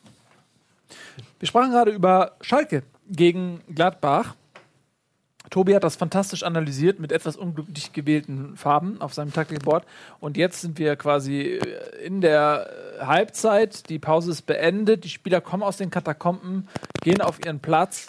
Und jetzt kommst du. Was ist dann passiert? Ja, ich kann es gar nicht so richtig fassen, also ähm, greifbar machen, weil es war dann der Wechsel. Ähm, Stindl kam für Westergaard Stindl? rein. Stindl für Westergaard. Little Westergaard. Ähm, und dann hatte Gladbach plötzlich sehr offensiv gespielt, hatte mehr Leute äh, vorne, ähm, hat hinten dann auch nicht mehr ganz dann diese Fünferkette, die sie teilweise hatten, gehalten äh, gegen den Ball. Und dann hat Schalke das ausgekontert eiskalt mit ähm, vier Dingern, also vier Chancen, vier Tore. Das war dann brutal. Drei Tore in drei Minuten oder Ja. sowas, ne? Ja, genau. Es war brutal effizient auf jeden Fall. Und Gladbach hat sich quasi mit der um Umstellung, der etwas zu offensiven Umstellung, so selber im Bein gestellt. Ja, man Was wollte heißt- mehr ähm, Torgefahr entwickeln. Ja. Das war, glaube ich, die Aussage von Schubert. Ja. Hat man auch, allerdings für Schalke. Es war jetzt nicht so, also das war so ein komisches 4-0, weil es war nicht so, dass man gedacht hat, okay, da ist eine Mannschaft von der ersten Minute an so überlegen, dass sie das Ding locker 4-0 gewinnt. Sondern eher dann aus der Situation heraus, wo dann Schalke auch befreit war und dann das Konterspiel durchziehen konnte, dann hat es einfach funktioniert. Inwiefern kann man davon sprechen, dass bei Schalke da auch ein Knoten geplatzt ist? Ich meine, das ist ja auch so ein Erlebnis, ne? Die haben nicht nur 1-0 gewonnen und das über die Zeit gerettet oder so, sondern die haben die wirklich 4-0 am Ende abgeschossen. Und man hat richtig gemerkt, wie viel emotionale Energie da auch frei geworden ist, auch bei einem Weinziel. Na gut, das muss man, kann man wahrscheinlich letztendlich erst bewerten, wenn sie das auch ins nächste Spiel äh, rüber Ja, das ist weil genau, ne, ist wenn sie Frage. da jetzt wieder 3-0 verlieren, dann äh, kann es auch ganz schnell wieder verpuffen. Aber ich glaube schon, dass denen das ein bisschen Selbstvertrauen geben wird und ähm, dass man, äh, ja, also sie müssen jetzt darauf aufbauen. Also ich, ist ja ganz klar, so das ist ein Sieg, ein hoher Sieg gegen eine gute Mannschaft. Besser geht es eigentlich nicht, um sich äh, selber aus dem Dreck zu ziehen. Jetzt müssen sie aber, das wird Weinziel den auch genauso eintrichtern. Ich weiß nicht, gegen wen geht es jetzt äh, für Schalke als nächstes. Ähm, Ja. keiner weiß es, aber ähm, ich kann es euch sagen, äh, gegen Augsburg, in Augsburg. Ähm, das ist auch eine lösbare Aufgabe eigentlich für einen Schalker Kader und da müssen sie jetzt natürlich diese drei Punkte äh, vergolden. Gladbach war insofern auch eine dankbare Aufgabe. Das klingt jetzt doof, weil Gladbach erstens auswärts schwach ist, was ich mir bis heute nicht erklären kann, wie das sein kann. Und zweitens, ähm, weil sie natürlich mehr das Spiel gemacht haben als andere Gegner von Schalke. Und wir hatten ja auch öfter schon gesagt, Defensive funktioniert eigentlich. Und darauf konnte man sich auch wieder verlassen. Und jetzt konnte man auch mal das Konterspiel auspacken, so richtig schön. Frage, erinnert euch, Entschuldigung, erinnert euch dieses Spiel ein bisschen an Gladbachs Schlüsselspiel letzte Saison gegen Augsburg? Dieses, war das vier, vier, fünf? Ich weiß, was, was du meinst. Ähm, als auch äh, innerhalb kürzester Zeit sich die Gladbach auf einmal in einen Rausch gespielt Ja. hat, wo man ansatzweise gesehen hat, wie gut die eigentlich sind. So, Ja. Das hast du jetzt bei Schalke. wenn der Knoten im Kopf erstmal gelöst ist. Ähm, das ist auch meine Frage. Das ist so ein bisschen äh, ein, äh, eine lustige Anekdote der Geschichte, dass ausgerechnet Gladbach quasi diesen Kelch äh, an Schalke überreicht, so wären sie, oh, ich komme zu Besuch hier, übrigens, das ist der Schlüssel, so funktioniert das. Und jetzt macht Schalke das gleiche wie, wie Gladbach letzte Saison, nämlich eine brutale Aufholjagd. Äh, Ist das möglich mit dem Kader? Ist da eine ähnliche Qualität wie in Gladbach? Qualität hat der Kader, finde ich. Ja, Wäre mal spannend zu wissen, was die Fans dazu sagen. Das ist eine sehr gute Idee, Ralf. Und äh, ich schaue mal, ob unser äh, Schalker Fanbeauftragte zugegen ist. Marc Quambusch. Nein, das ist natürlich der Florian. Und was heißt Florian nicht auch irgendwie sowas wie Glück oder der Glückliche oder irgendwie so? Oder der Siegreiche? Das ist Viktor. Ja, aber vielleicht gewinnt Florian auch. Man weiß es nicht. Ich rufe ihn mal an. Kannst du ihn ja gleich mal fragen. Frage ich ihn mal gleich mal, was, was das bedeutet, was er dazu sagt. Ist er jedenfalls da? So. Ach! Hallo Florian. Schön, dass du da bist. Das ging ja ganz fix. Hör nichts. Wir hören dich leider noch nicht. Ja, Nein. ich, äh, Ah, jetzt. ich sehe dich und höre dich. Nice. Oh, ich höre dich auch. Ich sehe dich auch. Sehr Schön, gut. dass du da bist. Jetzt haben wir gerade über deinen Verein? Verein gesprochen. Hast uns zugehört? Ja, habe ich. Stimmst du mit dem Gesagten überein? Ja, auf jeden Fall. Äh, ich war auch sehr überrascht. Und ich finde aber, also Breel Mbolo muss da viel mehr äh, herausgehoben werden noch aus dieser guten Leistung. Und dass der Wechsel von Westergaard doch spielbestimmter war als, als vielleicht gesagt. Also das fand ich, hat mich überrascht und hat ja dann auch gezeigt, dass es äh, da doch große Probleme für Gladbach gab. Also würdest du sagen, dass es auch ein Stück weit ein Geschenk des Gegners war? Geschenkt, nee, aber es hat äh, beeinflusst. Stark, würde ich sagen. Breel Embolo äh, hebst du hervor, sicherlich nicht nur wegen der zwei Tore. Äh, jetzt habe ich im Chat, und der ist ja inhaltlich sehr verlässlich gelesen, dass, dass er überschätzt ist, hat jemand geschrieben aus der Schweiz. Ähm, siehst du dann anders, ja? Ja, überschätzt äh, für das Geld, was er, was er gekostet hat, ist es natürlich dann schnell zu sagen, wenn er nicht sofort einschlägt, dass er überschätzt ist. Aber der ist ein anderer Spielertyp. Also das ist so ein Racker, so ein Richard Kämpfer. Und äh, in dem Spiel konnte er es auch mal zeigen, weil die Aktionen auch geglückt sind. Ja, das, oft wirkte das ein bisschen unglücklich bei ihm, aber ich würde sagen, ähm, der ist erst 19 Jahre alt, dem muss man noch ein bisschen Zeit geben. Das sagt viele Fans jetzt im Nachhinein. Und äh, ich denke, der, der wird sich noch zu einer ganz großen Nummer entwickeln. Im Sturm vor allem. Nie auf rechts oder links außen, sondern ich denke eher im Sturmzentrum. Siehst du ihn eher auf Hünterlas Position? Ich sehe ihn eher genau auf, auf Handels Position. Also ein Jahr quasi ähm, noch anlernen und dann geht äh, der Hunter zurück nach Amsterdam und äh, Embolo übernimmt oder wie? Nee, ich denke, der Hunter wird immer Schalker bleiben, aber äh, das System jetzt äh, mit dem einen Stürmer äh, sehe ich jetzt gerade, na gut, der Hunter ist verletzt, aber sehe ich Embolo ein bisschen weiter vorne, weil er halt doch noch mehr gegen den Mann arbeitet als äh, der Hunter. Aber ich denke, das kann ein gutes Wechselspiel werden für die nächsten Jahre, bis hin zur Ablösung. Wie siehst du denn, Florian, äh, bislang, also jetzt mal den Sieg jetzt ausgeklammert, aber ich, ich schätze mal noch vor diesem Spiel gab es auch Kritikpunkte von deiner Seite am Schalker Kader und am Schalker Spiel. Prost. Prost. Wie, Danke. wie siehst du denn, ähm, wie, wie siehst du denn, äh, so jetzt mal, die, wo, oder wo siehst du denn die Schwächen des Schalker Kaders? Warum sind die überhaupt da unten reingerutscht? Ist es einfach jetzt nur ein bisschen Pech und schlechter, schlechter Start gewesen oder steckt da tatsächlich auch ein, äh, eine substanzielle Erklärung dahinter? Mm, Nee, das würde ich nie sagen, substanziell. Also ich denke, sie haben einen besseren Kader als letzte Saison. Sie hatten ein bisschen Pech, was jetzt die Anfangsspiele anging. Da waren doch ein paar Brocken dabei. Jetzt das Frankfurt. Frankfurt-Spiel mal.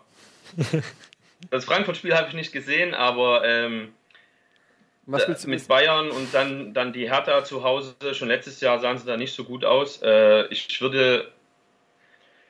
Das, das Problem, ich konnte, also das kann man sich immer nie erklären, wenn man vier Spiele nacheinander verliert. Ich glaube, am Anfang war noch das, es waren alles gute Spieler, es hat bloß noch nie, also im Gesamten gepasst. Weinziel muss ja auch erstmal so einen Weg finden, denke ich, wie das mit dem System funktioniert. Und ich finde jetzt das System, was sie äh, jetzt in Gladbach gespielt haben und auch in Salzburg, das ist, denke ich mal, das zielbringendere. Also den Conor und Bianca noch mehr einbringen, für, also vielleicht auch auf der Seite von Schöpf.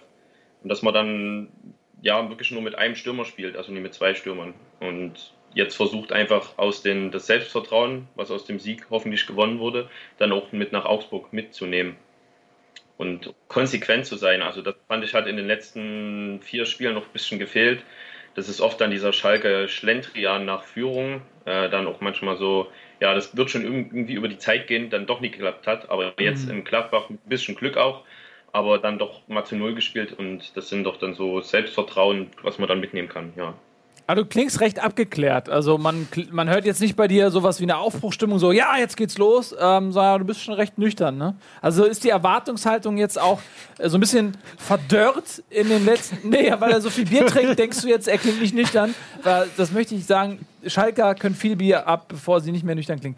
Ähm, ist das jetzt so ein bisschen, ha- haben so quasi die letzten äh, Jahre so ein bisschen auch Du klingst euch den. Stachel gezogen, dass ihr zu viele Erwartungen habt, sodass du jetzt erstmal sagst, ruhig, blauer.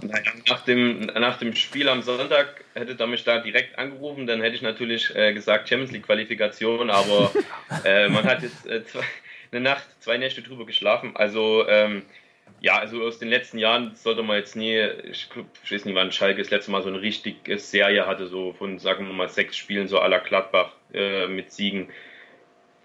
Kann ich mich jetzt gar nicht dran erinnern. Und äh, es, jedes, jedes Spiel ist schwer. Und gerade so kleinere Gegner wie klein, vermeintlich kleinere Gegner wie Augsburg oder Darmstadt und Bremen, die jetzt alle noch folgen, äh, das sind jetzt nie die Lieblingsgegner von Schalke. Und da ist man doch eher realistisch. Vor allem, es, wir sind jetzt Platz 16.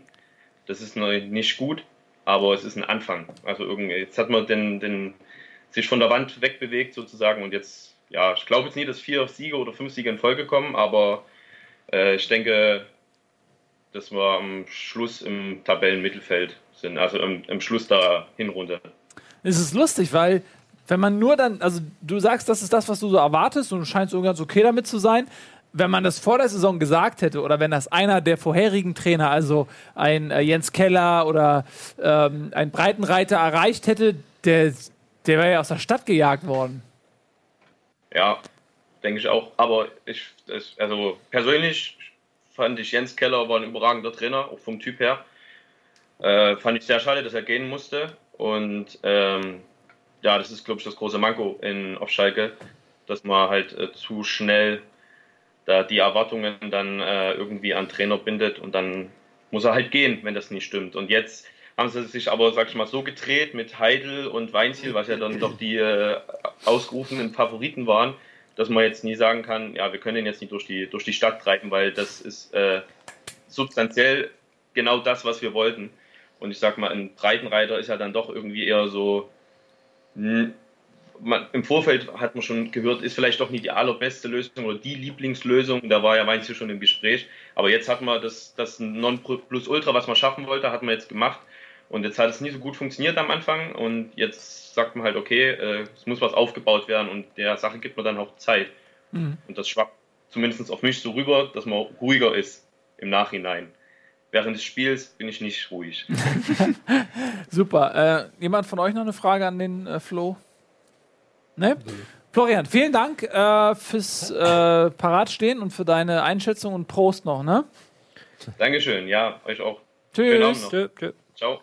Ja, finde ich ganz vernünftig, ne? Dass man ähm, sagt, so ja, ich, man, man ist geduldig geworden, gibt Ja. der Ihr habt das Konstellation ja die schon, Zeit. schon, häufiger, glaube ich, jetzt gemacht mit den Fan-Cosplayer. Ich muss erstmal sagen, Respekt. Also beide äh, bislang sehr äh, nüchterne, bislang. gu gute Jungs, die auch Ahnung haben, aber sachlich äh, darüber reden. Ähm, also da muss ich vielleicht doch noch mal überlegen. Eduard Laser eigentlich Fußballfan? Ja, nicht, weiß ich nicht. Kenne ihn ja nicht. Mal fragen. persönlich. ähm, ja, aber äh, wollte ich nur mal kurz sagen, dass ich das eigentlich sehr schön finde, auch mal dann Leute, die ne, an der Basis operieren, äh, dass man die auch mal zu Wort kommen lässt. Über ihre Vereine. Sonst haben wir hier nur zwei äh, einigermaßen subjektive Meinungen und hier einen, den interessiert alles oder nichts und Ralf, der gut so ein bisschen. Der ist halt da. Der ist halt da, der hat halt Ahnung, aber auch die Liebe äh, hat sich verteilt auf mehrere Vereine, für die er gespielt hat. So ist der Ralf. Der hat Liebe für so viele Vereine. Vereine. Der kann sich einfach nicht auf einen Verein festlegen. Und das ist aber auch okay, weil er ist jung und äh, irgendwann im Alter Ja, kommt aber jetzt vielleicht. in der ersten Liga ist relativ wenig Vereine, für die ich Liebe empfinde. was ist Ich denn. empfinde es für alle gleich viel Hass. So kommt es auf. Naja, wirklich. Weißt du, was Hass ist glaube? ein sehr hartes Wort. Nein, weißt du, was Aber ich ich glaube? in, der Tat wirklich nur gegen einen Verein. Aber Du hast tatsächlich, es gibt nur eine Möglichkeit, eine logische Konsequenz, welchen Verein du lieben wirst. Und ich möchte dir ganz kurz erklären, äh, in wenigen Worten, wie das oh, funktioniert. jetzt kommt's. Und zwar Gefühle sind wie Pendel und äh, die Extremzustände eines Gefühls sind die Außenstände eines Pendels Ja. und äh, die oberen sind eindeutig Liebe und Hass. Und deswegen ist es oft so, wenn man jemanden sehr doll liebt und dann lässt man das Pendel los, dann schlägt es mit der emotionalen Kraft äh, der Gravitation ähm, bis an das andere Ende und da ist Hass. Und deswegen wird aus Liebe schnell Hass. Aber das bedeutet im Umkehrschluss auch, dass aus Hass sehr schnell Liebe werden kann. Das bedeutet, du wirst Hamburg-Fan sein, HSV-Fan sein, äh, noch vor Ablauf dieser Saison, da freue ich mich sehr drauf. So, kommen wir jetzt zum nächsten Spiel. Wer ist dran? Ich weiß nicht, ob das Ralf. Das Pendel wird ja immer schwächer. Und wenn es vom Hass, dann vielleicht kommt es nicht mehr ganz hoch bis zum Lieben. Hörst doch bitte auf, das jetzt irgendwie zu hinterfragen, was ich sage. Das war eine schöne Metapher eigentlich. Ja. Und es wird dann immer schwächer. Ja. Die war genauso sinnlos wie schön. Ähm, nächstes Spiel. Was haben wir denn da noch? Nehmen wir doch äh, Keiner will. Darmstadt gegen Werder. Gut. Keiner das Ich, bei Darmstadt-Werder wollte ich eigentlich, ich will eigentlich nur diese Szene zum zweiten Tor von Werder Bremen. Fand ich großartig. Sané hat den Pass gespielt, ne? Sahnepass. Ein Sahne-Pass. Weiß nicht, ob ihr es vor Augen habt, äh, der Konter. Und äh, rechts Finn Bartels und vorne startet Gnabry. Und er spielt den Pass und in dem Moment, wo man einen Pass spielt, fühlst du. Jetzt bist du auch so wie ich. Ja. Man fühlt quasi in der Aushol. Nein, Spaß beiseite. Also du, du merkst wirklich, ob du den Ball gut triffst, ob du ihn zu fest triffst oder was auch immer. Da hast du eigentlich, ein, oder das eigentlich, du hast ein Gespür für, außer du hast halt Holzfüße. Und ähm, sowohl Sané wie auch Bartels, Sané sogar geht in die Knie und schlägt die Hände beim Kopf zusammen und Bartels Ja. auch. Oh, weißt du, so, äh, so eine gute Chance. Und äh, dann kommt Nabri, schaltet seinen Turbo, kriegt noch den Ball und, und äh, schießt ihn halt ein. So viel Vertrauen haben sie also zu ihren Mitspielern oder in ihre eigenen Fähigkeiten, wie auch immer. Ähm, fand ich sehr, sehr amüsant und äh, lustig, die Szene. Und zum Spiel insgesamt kann uns Tobi bestimmt äh, Ja, ich Viel mehr sagen. leider nur in der Zusammenfassung sehen können und habe dann so ein bisschen die ersten Minuten reingeschaut. Es ähm, schien auf mich so ein bisschen das Werder-Problem zu sein, auch was ich von meiner Werder-Timeline auf Twitter gelesen habe, dass man nicht unbedingt die Lösung hatte, wenn ähm, Darmstadt sich jetzt im 4-4-2 zurückgezogen hat, dass man dann keine Lösung gefunden hat und dass es dann ähm, dadurch in einigen Situationen mehr Schlagauftausch wurde, als nötig war. Aber, weiß nicht, ich muss gestehen, ich habe nur die Tore gesehen von diesem Spiel ausnahmsweise mal. Ich weiß, ich bin eine Enttäuschung für euch. Das ist ja nichts Neues, Tobias. Nein, das war ein Scherz. Du bist niemals eine Enttäuschung. Du bist eine Freude und äh, die Perle und die Seele dieser Sendung. Neben Ralf und Etienne und mir. Das sind viele Perlen. Seine Perlenkette, sozusagen, diese Sendung. Ja, ich muss sagen, ich habe auch nicht alles gesehen, aber diese Szene fand ich sehr schön, äh, weil die ist mir auch aufgefallen. Ähm, also, Es war, Ja. echt, es war halt echt geil, der spielt den Pass und Ja. beide so, oh, scheiße. ja, Und ah, nee, warte, da ist Gnabry. Ja. Ist halt so, vor, vor, vor 10, 12 Jahren hättest du auch gesagt, oh, der ist viel, ach nee. David läuft, also Odonko läuft. Ich muss übrigens mal ein Wort zu, zu Serge Gnabry sagen, weil wir haben ja auch ähm, vor der Saison überlegt, so ist der Junge vielleicht ein bisschen überbewertet. Da war ja bei München auch äh, noch im Gespräch, hat da die Qualität dafür, hat sich bei Arsenal nie durchgesetzt, war jahrelang absolutes Top-Talent. Ähm, hat es aber, wie gesagt, bei Arsenal nicht geschafft. Und dann fragt man sich, okay, warum sollte jetzt eine Mannschaft wie Bayern an einem Spieler interessiert sein, der es bei Arsenal nicht in die erste Elf gepackt hat?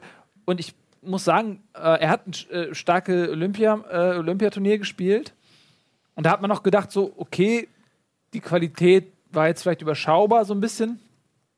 Aber bislang in Bremen spielt er eine richtig, richtig starke Saison.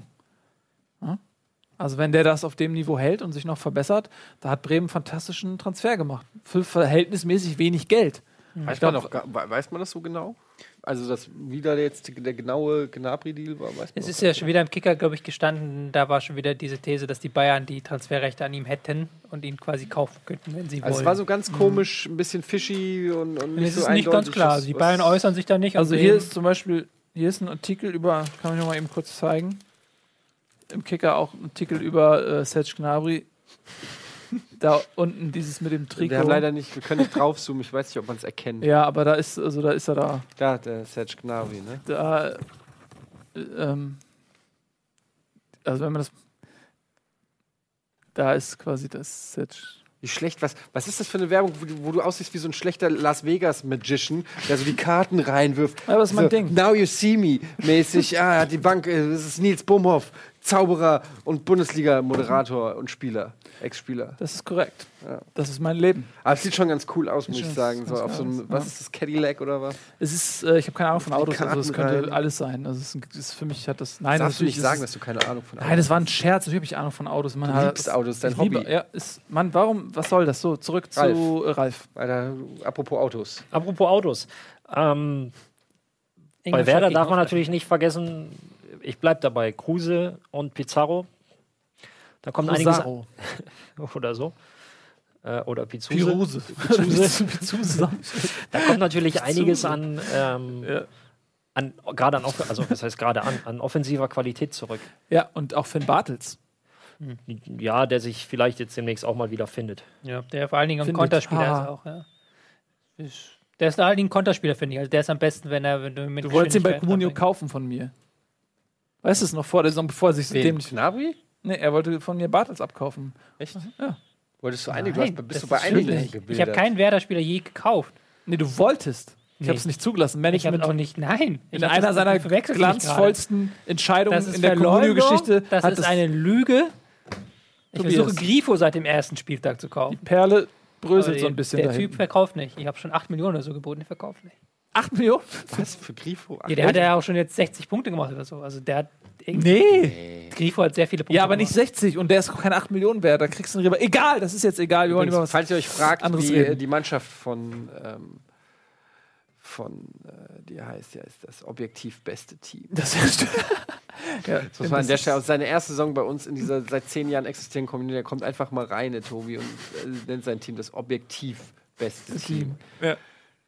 Er ist auch Tabellenführer. Es stimmt. Ich bin im Moment das objektiv beste Team. Ja, aber äh, so hieß du auch schon, als du auf Platz 3 warst. Insofern. Gut. Egal, das ein, ein kurzer Ausflug. Dann sind wir eigentlich durch mit Darmstadt gegen Bremen, weil jetzt hat keiner so richtig das Spiel gesehen, ne? Und es ist ja in dieser Sendung vieles erlaubt, aber nicht dumm Geschwatze, sondern hier ist wirklich jedes Wort hat Gewicht. Sollen wir einfach Zahlen vorlesen? 2 zu 2. Ja, bitte. Ich kann leider also nicht mehr äh, so wirklich viel aussagekräftig ist aber auch relativ wenig, finde ich. Ziemlich wenig Pässe gespielt, wenn man es mal zusammenrechnet. Ähm, 289 zu 155 für Bremen. sagen.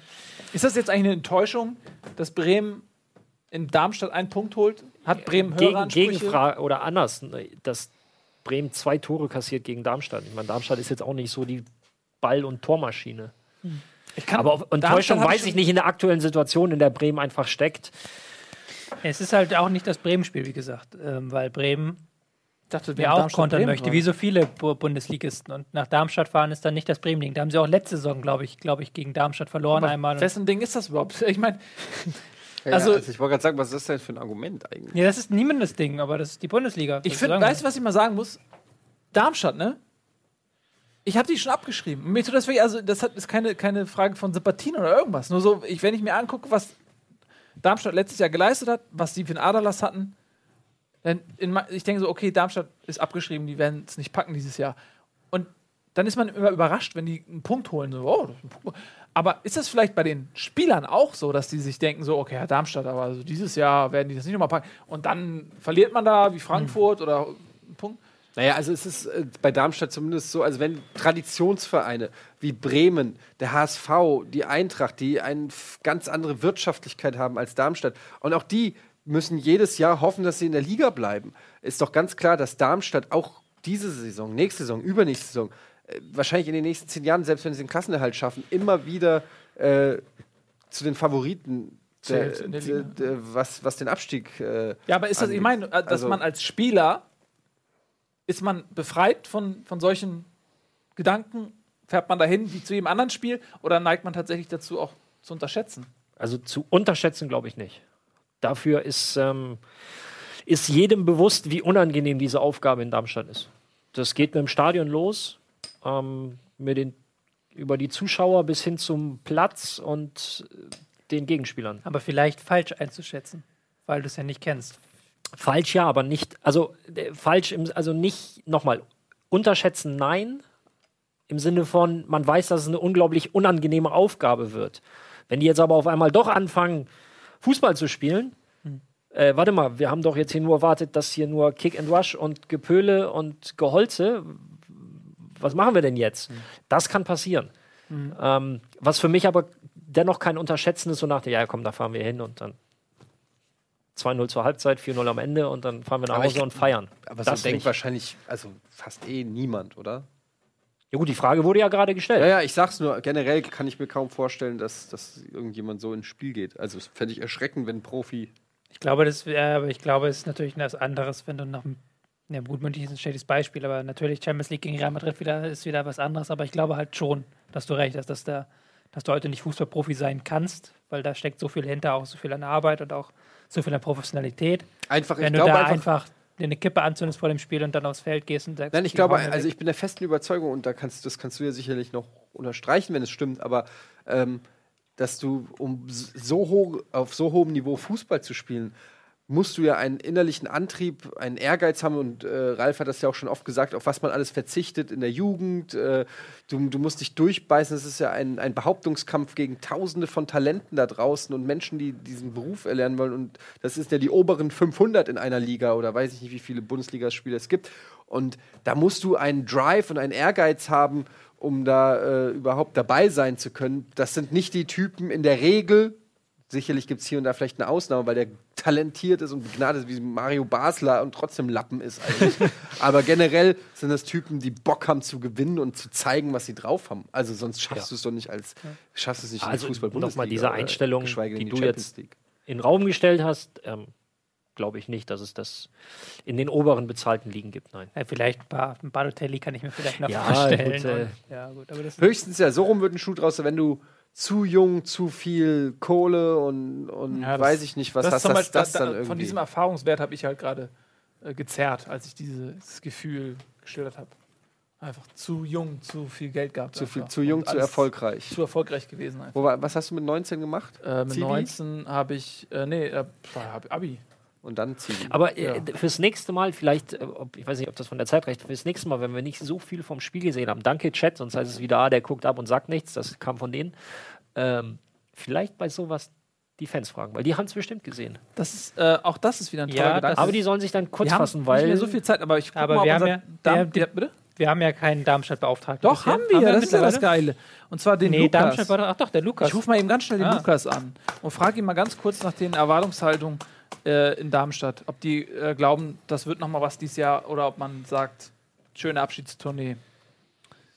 Lukas, da bist du ja. Moin, na, Ton ist ein bisschen schwierig gerade, aber ich glaub, kann auch an uns liegen, dass vielleicht die Regie das Da kommt der Werder Bremen Fanbeauftragte. durchgeschleift hat. So, da ist er.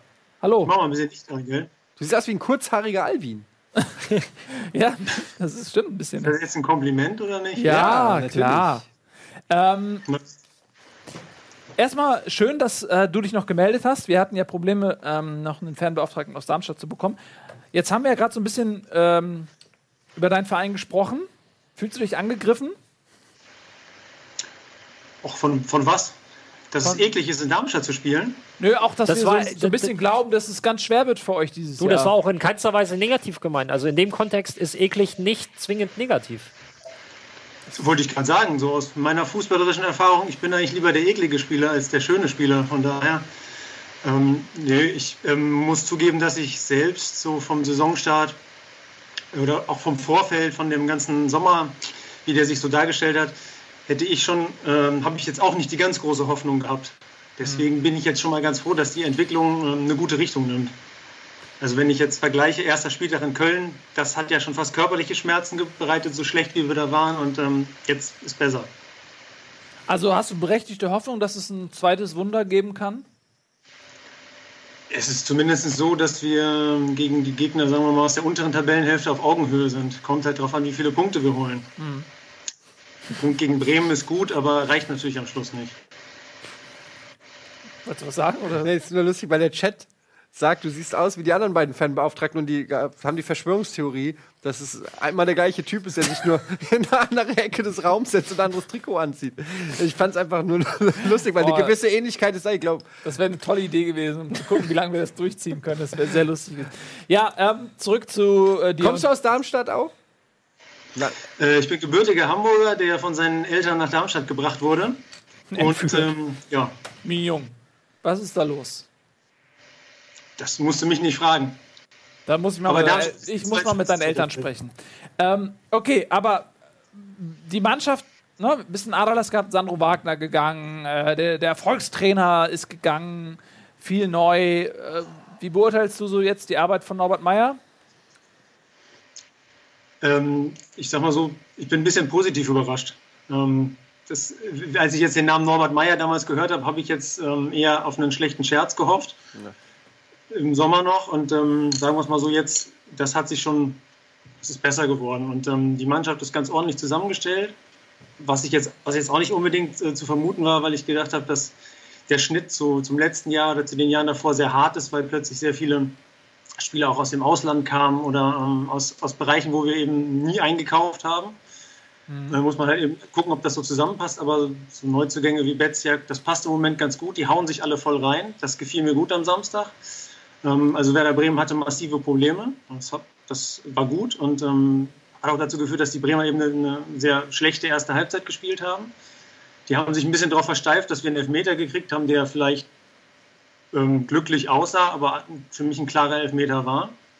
Und ähm, ja, also die, die Grundlage ist da, darauf kann man aufbauen. Ich bin jetzt halt mal gespannt, ob wir von dem wegkommen, was wir so in den letzten Jahren für Fußball gespielt haben, nämlich von hoch und weit wollte ja Norbert Meyer ganz gerne so ein bisschen mehr Flachpass-Fußball, sage ich jetzt mal. Ähm, ob das jetzt gelingt, bin ich gespannt. Da ist noch ein bisschen was zu tun. Ist es nicht auch ein großes Risiko? Weil wenn man sagt, ähm, ich nehme jetzt quasi mal das nächst, den nächst äh, anspruchsvolleren Gang äh, und versuche eben ja, mehr Fußball zu spielen ähm, und sich dann eben auch auf einem Gebiet zu messen, wo der Gegner vielleicht auch ein bisschen besser ist, äh, kann das nicht auch nach hinten losgehen? Ohne Zweifel kann das nach hinten losgehen. Ähm, ich denke aber auch, wenn wir mit Dirk Schuster und in der Art und Weise weitergemacht haben, wäre es ähnlich schwer gewesen. Ähm, die, die glücklichere Voraussetzung hier in Darmstadt jetzt ist vielleicht, ähm, dass der Kader eben einen sehr starken Umbruch hinter sich hat. Wenn ich jetzt zum Beispiel nach Ingolstadt gucke, die haben, einen, äh, die haben weniger Umbruch im Kader, die könnten noch den gleichen Fußball spielen, haben einen Trainer, der möchte jetzt aber was anderes spielen. Ähm, da ist auch noch ein bisschen Sand im Getriebe und bei uns ist jetzt vielleicht so ein bisschen so eine sehr, ähm, sagen wir mal, so eine sehr glatte Grundlage. Da kann man viel formen. Und ähm, wenn man es gut macht, dann kann man das auch sehr erfolgreich machen. Aber es kann natürlich ohne Zweifel nach hinten losgehen, klar. Aber ich meine, wenn man jetzt mal die drei Punkte aus dem Frankfurt-Spiel mal ausklammert, die äh, euch einfach nicht zustehen, da sind wir uns einig, ähm, dann hättet ihr jetzt, dann hättet ihr jetzt äh, drei Punkte. Zwei. Naja gut, es wäre ich zumindest ein Unentschieden gewesen. Ach so. Insofern. Also Unentschieden gebe ich Ihnen, auch wenn es auch unverdient gewesen wäre. Aber diese zwei Punkte sind natürlich blanker Hohn. Aber sie habt, ihr habt sie, aber rein spielerisch habt ihr sie eigentlich nicht. Äh, also müsst ihr euch schon, auch wenn es jetzt noch in der Tabelle gar nicht so schlecht aussieht, äh, da müsst ihr euch schon Gedanken machen. Also rein, rein spielerisch habt ihr jetzt noch keine Bäume ausgerissen. Das mag sein, wenn wir jetzt anfangen, Punkte aufzurechnen, da hätten wir aber auch gegen Hoffenheim, glaube ich, 4-2 gewinnen müssen, weil wir zwei sehr klare Elfmeter verweigert bekommen haben. Ähm, und was soll's? Das Ding ist reingegangen. Wir haben die drei Punkte gegen, gegen die Eintracht gemacht. Das, die nimmt einem keiner mehr, aber ähm, Boah, äh, gegen. Augsburg war die Mannschaft jetzt nicht wirklich schlechter. Sie war jetzt gegen, ähm, gegen Hoffenheim nicht wirklich schlechter. Sie war ähm, gegen Bremen auch ähm, lange Zeit gut unterwegs und hat gegen meine Erwartungen den Rückstand gut weggesteckt und nochmal einen Punkt geholt. Ähm, also es ist jetzt nicht so weit weg von dem, ähm, was, was der Rest gespielt hat, zumindest in den Heimspielen. Ich meine, wir haben gegen Dortmund ja auf die Schnauze bekommen, wie man so schön sagt. Ähm, aber wart ihr nicht die Einzigen? Ja, ich wollte gerade sagen, es war mir nach dem Spiel schon klar, das, sind, das werden wir nicht die Einzigen sein. Und dann hat ja auch die Woche drauf Wolfsburg 5 gekriegt. Also ähm, das kann mal passieren. Ich denke, ja, wir müssen einfach noch ein bisschen, äh, ja, die Mannschaft braucht halt Zeit, die man in der Bundesliga nicht hat, ist klar. Ähm, aber spielerisch, ähm, ja, mein Gott, wenn es so bleibt und wir punkten weiter, dann nehme ich das auch. Also, ich bin jetzt aus Darmstadt nicht die ganz großen Glanzlichter gewohnt. Super. Lukas, äh, vielen Dank und äh, viel Erfolg. Was ist da los bei dir? Ist das Das ist. Äh, Ach so, das ist jetzt eine Gegenüberstellung. Guck mal, Von eben. das ist ja lustig. Oh Gott, die These ist bestätigt. Das ist, da ist schon. Kannst du, Äh, kannst du mal so gucken, so ein bisschen? Ja, ja, ja, ja. Jetzt Ich ist es raus. Gunnar, ey! Das Gunnar, ist dieser Marc. Schuft. Das ist ja unglaublich. Eine und dieselbe Person. Ja, vielen Dank, äh, Lukas. Oder wie auch immer du heißt. Äh, äh, tschüss nach wo auch immer du wohnst und äh, dann bis gleich oder so, ne? Wenn wir den nächsten anrufen. Tschüss. Alles Tschö. Macht's gut. Ja, ähm, auch, wieder ein toller Experte. Sehr sympathisch alle, oder? Ja. Den einen habt ihr gut gecastet. Den einen hat du gut. Der, er denkt sich auch jedes Mal einen neuen Dialekt aus. er performt. Ihr werdet es nicht glauben, ne? Also es war doch wirklich so, ähm, dass, ähm, dass eben der, äh, der Florian, äh, der Schalke-Fan, dass der so ein bisschen gesächselt hat, oder habe ich das hab ich doch rausgehört? Da, da, hab ich, da ist mir schon aufgefallen, da stimmt da irgendwas nicht. Schalke-Fan aus Sachsen. Müsste sich doch mehr so anhören irgendwie. Oder Das, keine Ahnung. das, ist Rheinland. Hat es? Ja, gut, wie, wie redet man denn aber da in Köln? Gelsenkirchen? Gelsenkirchen? Weiß ich ja wahrscheinlich auch. Okay, Gelsenkirchen reden die wahrscheinlich. gar- Nee, das. Wie redet man denn da? Deutsch. Deutsch. Deutsch. Welchen Dialekt meine ich, ihr Lappen? Ach, nervt mich nicht. Kommt zum nächsten Warte, Thema. man sagt Hier ist sowas, das nicht sowas wie hier. Bernd, Bernd Kutzara, seine alte ihr Stadion. Rein inhaltlich. Komm mal, kein, komm mal bei mich bei, sagt man im Ort. Komm mal bei mich. Komm mal, komm, Komm mal bei mich bei. man nimmt das da ganz Komm mal locker. bei mich bei. Nein, ganz, ganz locker. Wenn das einer sagt, ey. So. Komm mal bei mich bei. Ey. Guck mal. Ihr habt jetzt die Chance, das ist jetzt so ein bisschen so wie bei äh, Hop oder Top früher. Da sind jetzt äh, zwei Preise aufgedeckt. Hinter dem Tor 1 ist das 1 zu 2 von Ingolstadt. Geh aufs Ganze. Nils. Entschuldigung. Hop oder Hop oder Top war das mit den Geldscheinklammern, oder? Obwohl der Top war dieses, wo die an die so Terminals saßen. Raumschiff Enter Hop. Ähm, Zeig ich dir. und dann haben wir noch Ich wäre mal für eine späte Wolfsburg Sendung mit Mainz. wenig Schlaf. Erinnert Also ihr jede- euch jede Sendung, die ich mache, Erinnert sozusagen. ihr euch noch an die Sendung wo mit zu wenig Schlaf nach dem Oscar? Die Ja. komplett, Hast du da mit? komplett in die Hose ging. Ja, ja. Das ist Hop oder Top. Ja, das meine ich. Das ist doch mit der Geldscheinklammer, mit diesem, diesem Moderator, der immer Die so war inhaltlich, erinnerst du dich? Äh, nee, du, Ja. war, du warst aber nicht, war- du hast ich nicht war die Oscar-Sendung war mitgemacht. fit du warst ausgeschlafen, aber. So, bitte Ja. jetzt. Äh, wer ist denn dran zu Ich wählen? bin dran, egal. Ingolstadt gegen Hoffenheim. So, Ingolstadt 1 zu 2. endlich. Ja, dann Ähm, fange ich mal an. Oder? Ja. Ja, gut, danke. Danke. Äh, scheiße. Punkt. Ausrufezeichen. Große Scheiße, es gab unter der Woche äh, eine Diskussion, äh, Diskussion nicht, es gab eine Aussprache zwischen, äh, ne, Aussprache ist auch doof. Äh, also es gab halt ein Gespräch zwischen Mannschaft und Trainer, wo es auch Ist grundsätzlich, ein bisschen hart ausgedrückt. nee, das Harte kommt dann nach dem Spiel. Ähm, es gab ein Gespräch zwischen Mannschaft und Trainer für die, über die grundsätzliche Ausrichtung. Und dann hat man sich tatsächlich am Sonntagmorgen auch nochmal zusammengesetzt nach dem Spiel. Trainer war auch in der, ähm, in der PK not amused über die Art und Weise. Ähm, hat das sehr kritisiert, hat das so ein bisschen kryptisch formuliert. Ich hoffe, jetzt hat der Letzte gesehen, dass das so nicht funktioniert, weil die Mannschaft sich unter der Woche für ein äh, 4-3-3 oder ausgesprochen hat für ein 4-3-3. Ähm, ist nicht aufgegangen, die Abstände passten nicht, die Abstimmung in der Abwehr passte nicht. Ähm, und dann gab es am Sonntag nochmal eine Aussprache, wobei ich mir vorstellen kann, dass das eher ein Monolog war. Das ist ja schon eine etwas ältere Geschichte, ne? dass die Mannschaft. Achso, äh, ich wollte sagen, das ist ja vorgestern, aber. Nein, nein, ich meine so grundsätzlich, dass die Mannschaft gerne einen ähm, Spielstil pflegen möchte, jetzt auch ein bisschen weg von dem der letzten Saison. Ein bisschen mehr Fußball spielen, ein bisschen weniger äh, destruktiv. Äh, Das kam vom Trainer. Das Ich glaube, die Trainer. Mannschaft wollte ja quasi das noch weitermachen. Also der Koczynski hat ja eigentlich, ist eigentlich auch ein typischer 4-2-3-1-Trainer normalerweise, der ähm, aus diesem System heraus agiert und ähm, Ingolstadt war ja 4-3-3 lange Zeit. Und auch hohe, ganz hohes Pressing und das ist eigentlich auch nicht Koczynskis Ding. Und das waren halt diese, diese Seiten, die sich da gegenüberstanden. Und wenn du jetzt daraus halt den, die, den, irgendwie den Mittelwert versuchst zu finden, kommt halt das bei rum. Nichts halbes und nichts Ganzes. Ja, ist tatsächlich so, weil, weil das Pressing funktioniert nicht mehr wie letztes Jahr. Fürs Mitspielen, und das ist nichts Negatives, reicht die Qualität einfach nicht. Also man ist keine Mannschaft, die in der Bundesliga äh, die 17 anderen Mannschaften, noch nicht mal 10 Mannschaften wirklich bespielen kann, sondern so wie man es letztes Jahr gespielt hat, ist das, was, was der Kader hergibt. Ähm, und das funktioniert halt momentan einfach nicht. Plus noch so einzelne Baustellen. Du hast mit Ötschan einen wahnsinnig wichtigen Faktor im Tor verloren. Ähm, du hast mit Hübner einen sehr, sehr wichtigen im Zentrum verloren, der auch so ein bisschen diese. Hoffenheim, lustigerweise. Genau, der jetzt sein erstes Spiel machen durfte. Ja. Ähm, kam jetzt bis jetzt auch noch nicht so wirklich zurecht, aber hat am Samstag im Prinzip eine Stunde vor Anstoß erfahren, dass er spielt. Äh, und Kennst du den? Ja, auch noch zusammengespielt. Und zufällig waren wir Samstagabend oder wir waren im selben Restaurant und haben uns haben halt zusammen gesessen, haben so ein bisschen über die Situation gesprochen. Kleiner Sprung jetzt zu, zu Hoffenheim. Ähm, dass es für ihn bisher relativ unbefriedigend war, aber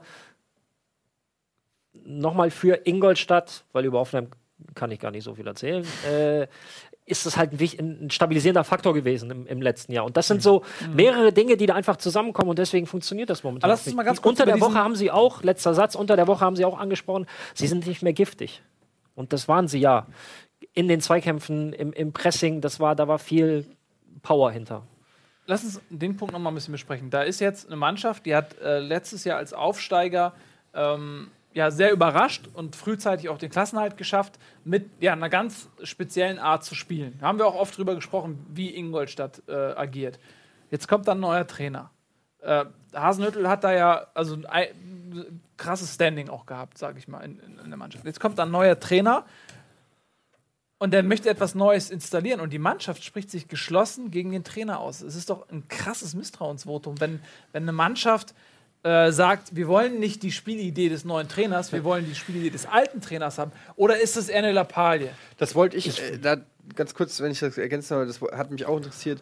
Ähm, inwiefern ist es normal, dass eine Mannschaft sagt, weil ich erinnere mich, das gab unter Thomas Schaaf bei der Eintracht ein ähnliches Ding, wo die Mannschaft gesagt hat, wir wollen aber wieder so spielen, weil er irgendwie ein System gespielt hat, wo die Mannschaft sich einfach nicht wohlgefühlt hat und sich irgendwann genötigt sah, das dem Trainer zu sagen. Ist das ein normaler Vorgang innerhalb einer Mannschaft eines Trainers, was dann in den Medien als große Revolte äh, stilisiert wird oder ist das schon ungewöhnlich, dass die Mannschaft sagt, hey Trainer, so wie du dir das vorstellst, Es wollen ist, wir das nicht? Es ist normal, dass Spieler, beziehungsweise das, also meistens der Mannschaftsrat oder der Kapitän, ähm, schon weitergeben, wie sich eine Mannschaft fühlt mit der Art und Weise, wie der Trainer sich das vorstellt. Und natürlich st- fühlst du dich in gewissen Systemen viel besser, weil du es gewohnt bist, ähm, weil, du, weil du vielleicht schon deinen Erfolg damit hattest, als in, in anderen Geschichten. Und ich würde das gar nicht mal als Misstrauens irgendwas äh, auslegen, als Zeichen des Misstrauens, weil sie sehr gute Erfahrungen damit gesammelt haben und wissen, was sie können und was sie nicht können. Und die Jungs wissen auch selber, dass deren Spiel halt nicht ist 80% Ballbesitz und wir spielen den Gegner tot. Das funktioniert einfach nicht. Also Ich glaube, das Problem- dass beide Trainer, Entschuldigung, auch in Darmstadt haben wir es ja auch gerade gehört, äh, beide Trainer jetzt quasi vom Erfolgsrezept der beiden Aufsteiger abrücken und eine attraktivere, anspruchsvollere Spielart installieren wollen. Ähm, Und aber wahrscheinlich jetzt merken, hm, Das Ding ist, es hat ja immer zwei Seiten. Ähm, es gibt ja, ich kenne das Beispiel von Pep Guardiola, weil das in dem Buch war, das über ihn erschienen ist, ähm, Herr Guardiola, dass er bei diesem Real Madrid, dem ersten Champions League aus, wo sie 4-0 verloren haben, haben die Spieler ihm quasi die Aufstellung diktiert. Da ist Bastian Schweinsteiger ist zu ihm gegangen, hat gesagt, die Mannschaft fühlt sich nicht wohl damit, wir wollen das so und so spielen. Haben sie 4-0 verloren. Kehrtseite davon war, dass Pep Guardiola in den kommenden Jahren halt sehr bestimmt wurde und sehr oft gesagt hat, ähm, wir machen das jetzt so, wie ich das möchte, weil es ist damals ja schon schief gegangen. Und dann hat dann wieder in die andere Richtung geführt, dass Pep Guardiola so dann als jemand galt, der nicht auf die Spieler hört, der denen keine Freiheiten gönnt. Das hat man am Anfang der Saison gesehen. Also hat er beide Seiten. Du musst halt einerseits, kannst du nicht komplett über die Mannschaft hinweg regieren. Wenn die Mannschaft sagt, das geht nicht, dann was willst du machen als Trainer? Aber du kannst auch dich nicht, musst auch als Trainer deine eigenen Ideen haben. Weil Kauczynski muss ja das auch vermitteln, der muss sich auch selber wohlfühlen damit dem ja Spielstil. Er verantwortet es ja auch. Am Ende wird er rausgeworfen. Und er wurde ja auch quasi verpflichtet als jemand, der eventuell eine Spielidee hat. Ich kann mir vorstellen, bei der Verpflichtung eines Trainers, ich habe sehr viele Verpflichtungen eines Trainers äh, miterlebt, äh, dass dann auch mal in einem Gespräch über die Spielidee gesprochen wird. Und ähm, aber das hast du nicht so oft mitbekommen. Nee, ich meine, ich- man liest halt viel, so. was, was so passiert. Also Was passieren könnte. Ne? Also, nee, was regelmäßig passiert. Also, es ist, was ich mal sagen will, ist. Die Kunst ist natürlich da dann als Trainer wirklich so das Gespür dafür zu finden, okay, ähm, wie viel kann ich von den Spielern annehmen und äh, wie viel muss ich selbst einbringen. Ganz banales Beispiel auf, auf was anderes runtergebrochen. Trainer fragen unter der Woche immer, wie fühlt ihr euch? Seid ihr müde? Ich habe noch nie einen Spieler gehört, der gesagt hat, ich bin fit. Echt? Ja, weil du musst ja mehr trainieren.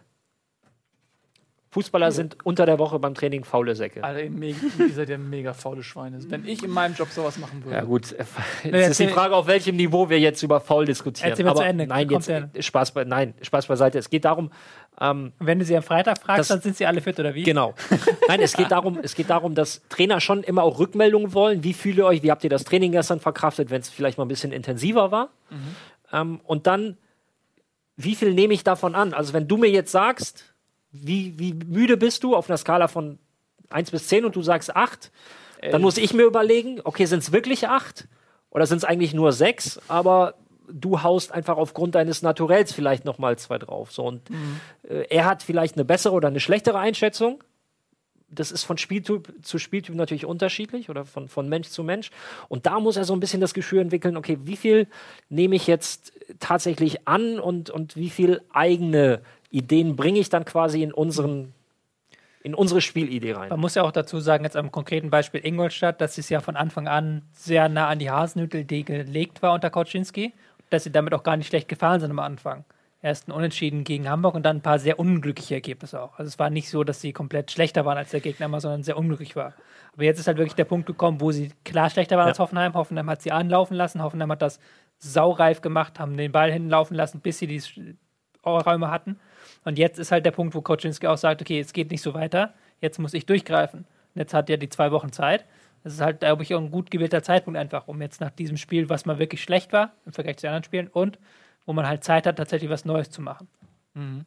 Das erinnert mich so ein bisschen an, äh, kennt ihr den Film The Damned United? Klar. Ne? Da ist ja auch der Trainerwechsel, Ja. dann kommt er da rein und es gibt diese alteingesessene, äh, haudigen Truppe. Es ist Ne? ein geiles Beispiel. Genau das ist es doch. Weil er, wenn er da reinkommt und dann sagt, okay, ja, ihr wart letzte Saison ganz gut, aber ich mache jetzt was komplett anderes, dann sagt die Mannschaft ja auch, Mensch, wieso? Also The Damned United ist ein Film über Leeds United in den 70ern, glaube ich, mit dem Brian Clough, der da reinkommt in die Mannschaft und halt einfach alles anders macht. Die Mannschaft das scheiße. Ja, man muss sagen, die sind Meister geworden und haben also ist noch, linke, mehr, ist noch mehr dahinter. äh, harte sehr tolles Tour Ding. gefahren in den Spielen, genau. Und er, er wollte, glaube ich, eher so ehrlichen, schönen Fußball und äh, die wollten eher äh, hinter, hinterhältig äh, sein. Kann man nur empfehlen. Auch das, das Buch ist auch großartig. Ähm, Super Film, Schimpfwörter, aber alle, der heißt doch nicht Brandon Clough, der hieß anders. Brian Clough, nicht? Brian Clough? Weiß nicht, aber so Hast du. Brian oder Brandon gesagt? Brian. Brian Clough. Ähm, Gut. So, Der- ja. da jetzt diesen Weg zu finden, ähm, ist, ich finde das spannend, auch so dann, wenn du aus der Sicht, dass so einzelne Sätze in einer Pressekonferenz auf einmal an Gewicht gewinnen. Also was du gerade gesagt hast, jetzt hat es auch der letzte Kraft. Man denkt, okay, an wen ist das denn gerichtet? An die Presse oder was? Und dann erzählst du sowas und es gibt einfach einen ganz anderen Sinn. Ja, das ist spannend. ja, ich bin auch gespannt. Ja, gut. Ähm, ja, Hoffenheim hast du gerade noch einen Satz gesagt. Das, mh, das ist Ja. sehr reifer. Ähm, die Spielanlage, äh, auch mit welcher Geduld und ja, Viel Nagelsmann Tempo auch. Hat da offensichtlich. Die haben es gut raus, sie kriegen es gut hin, aus der Abwehr herauszuspielen. Und die haben relativ viele Pässe zwischen den Innenverteidigern, aber haben es jetzt wirklich bei Ingolstadt wirklich hinbekommen, im richtigen Moment den Weg rauszufinden aus diesem immer hinten rumpassen. Das war so ein Problem, Problem die letzten Wochen, aber das war sehr gut gegen Ingolstadt. Sehr schön. Dann haben wir noch das Topspiel Schalke gegen Mainz. Äh, Wolfsburg gegen Mainz, entschuldigen Sie bitte. Und ich glaube, dann haben wir es, ne? Ist sehr Wolfsburg gegen Mainz kurios. 0-0. Ähm, Wolfsburg, eine Mannschaft, die sich mehr Chancen rausspielt, als es das Torverhältnis vielleicht erzählt. Wollte ich gerade sagen, bist du jetzt nicht der Wolfsburg-Experte? Ich lese von dir am Wochenende fast, nur- also Ja, überspitzt formuliert, fast nur noch irgendwas über Wolfsburg. ich habe jetzt das, das, Also diese Chancenverwertung und so. Ja, das war nämlich ganz witzig, weil es, die haben jetzt irgendwie zum dritten Mal die Saison 0-0 gespielt. Und es war schon wieder so ein Spiel, das auch hätte 2-2 locker ausgehen können, weil da einfach so viele Chancen waren. Weil Wolfsburg-Spiele neigen irgendwie dazu, dass beide Mannschaften zum Chancentod werden. Nicht nur Wolfsburg. Auch Mainz hatte sehr gute Konter, die sie einfach nur hätten besser ausspielen müssen. Ja. Ähm, Wolfsburg ist besser, ist mit Luis Gustavo wieder als Ankerpunkt vor der Abwehr, der ein bisschen was auf sich zieht, besser geworden. Ähm, Arnold fand ich stark, der sich viel bewegt hat. Ich hoffe, ich verwechsel das gerade nicht, aber Arnold war es, glaube ich. Meine Stimme geht weg. Es wird spät. Ähm, aber vor dem Tor wieder. Ja, Mario Gomez tut mir leid. der arme Kerl, der trifft einfach nicht mehr.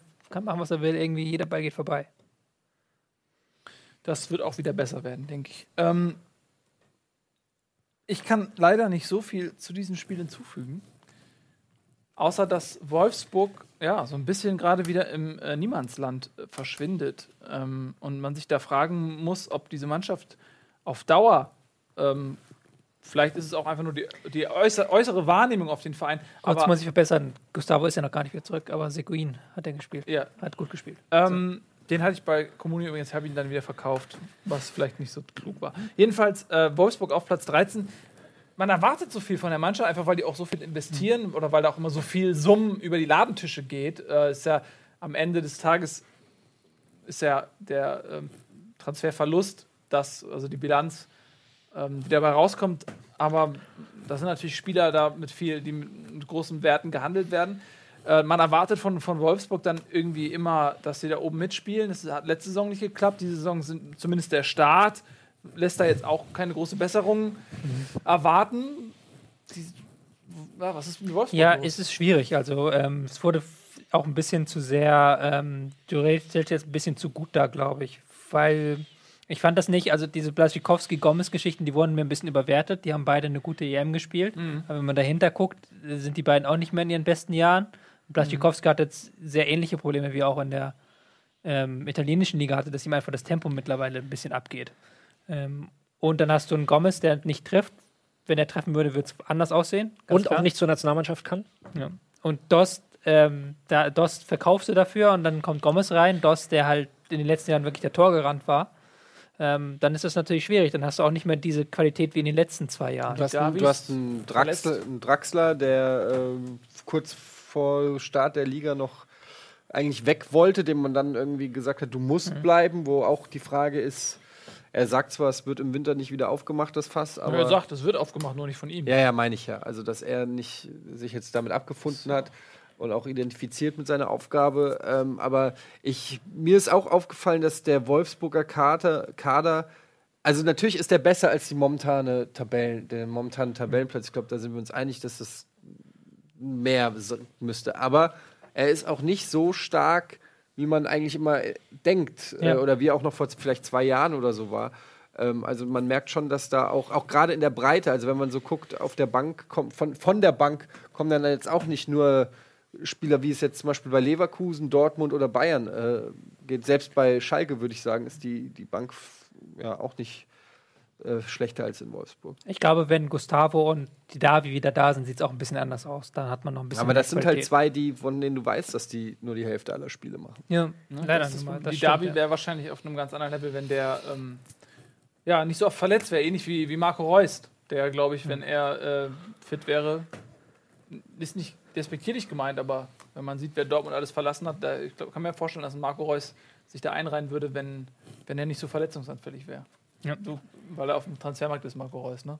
Ich, guck, ich höre dir nur zu. Ja, sehr gut. Gut, ähm, Tobi, du hast uns noch was mitgebracht, ne? ja, haben wir dafür noch Zeit? So, ja, Schaffst du das? kriegen wir hin, hoffentlich. Wir Ähm, müssen auch Spieletipps noch. Ach Nee, ist ja Tobi, gar Tobi hat Vorrang. Komm. ähm, was, äh, ich habe ein bisschen was mit Spielverlagerung gebastelt.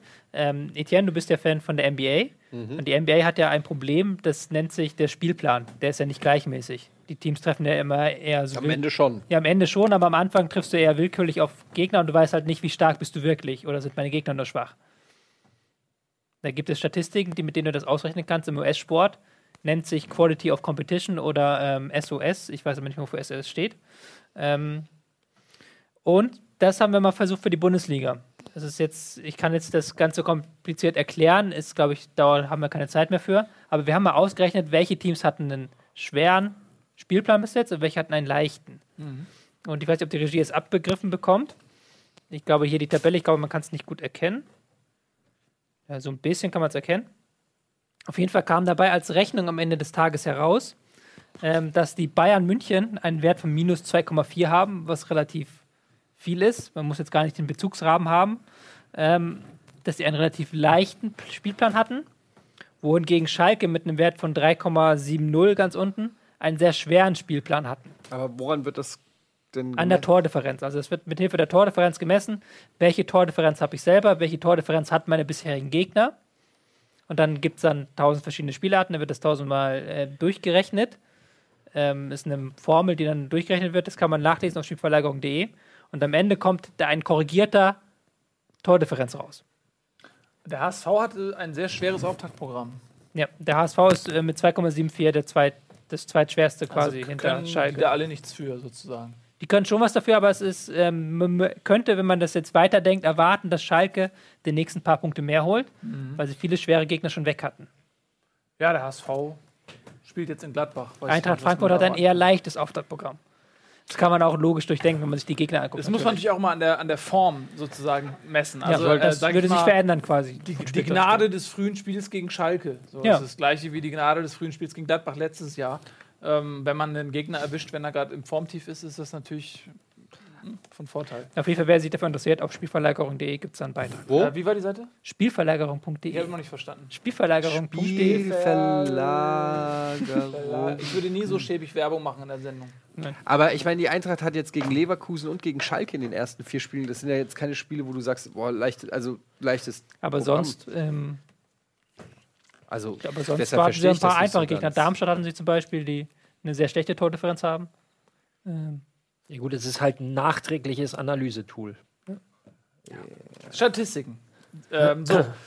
Vielen Dank fürs Zusehen. Das war Bundesliga heute Saison. an einem ungewohnten äh, Sendeplatz am Dienstag. Nächste Woche fällt Bundesliga aus, weil Länderspielpause ist und wir gönnen uns auch eine kleine Atempause und äh, wir sehen uns dann in zwei Wochen wieder.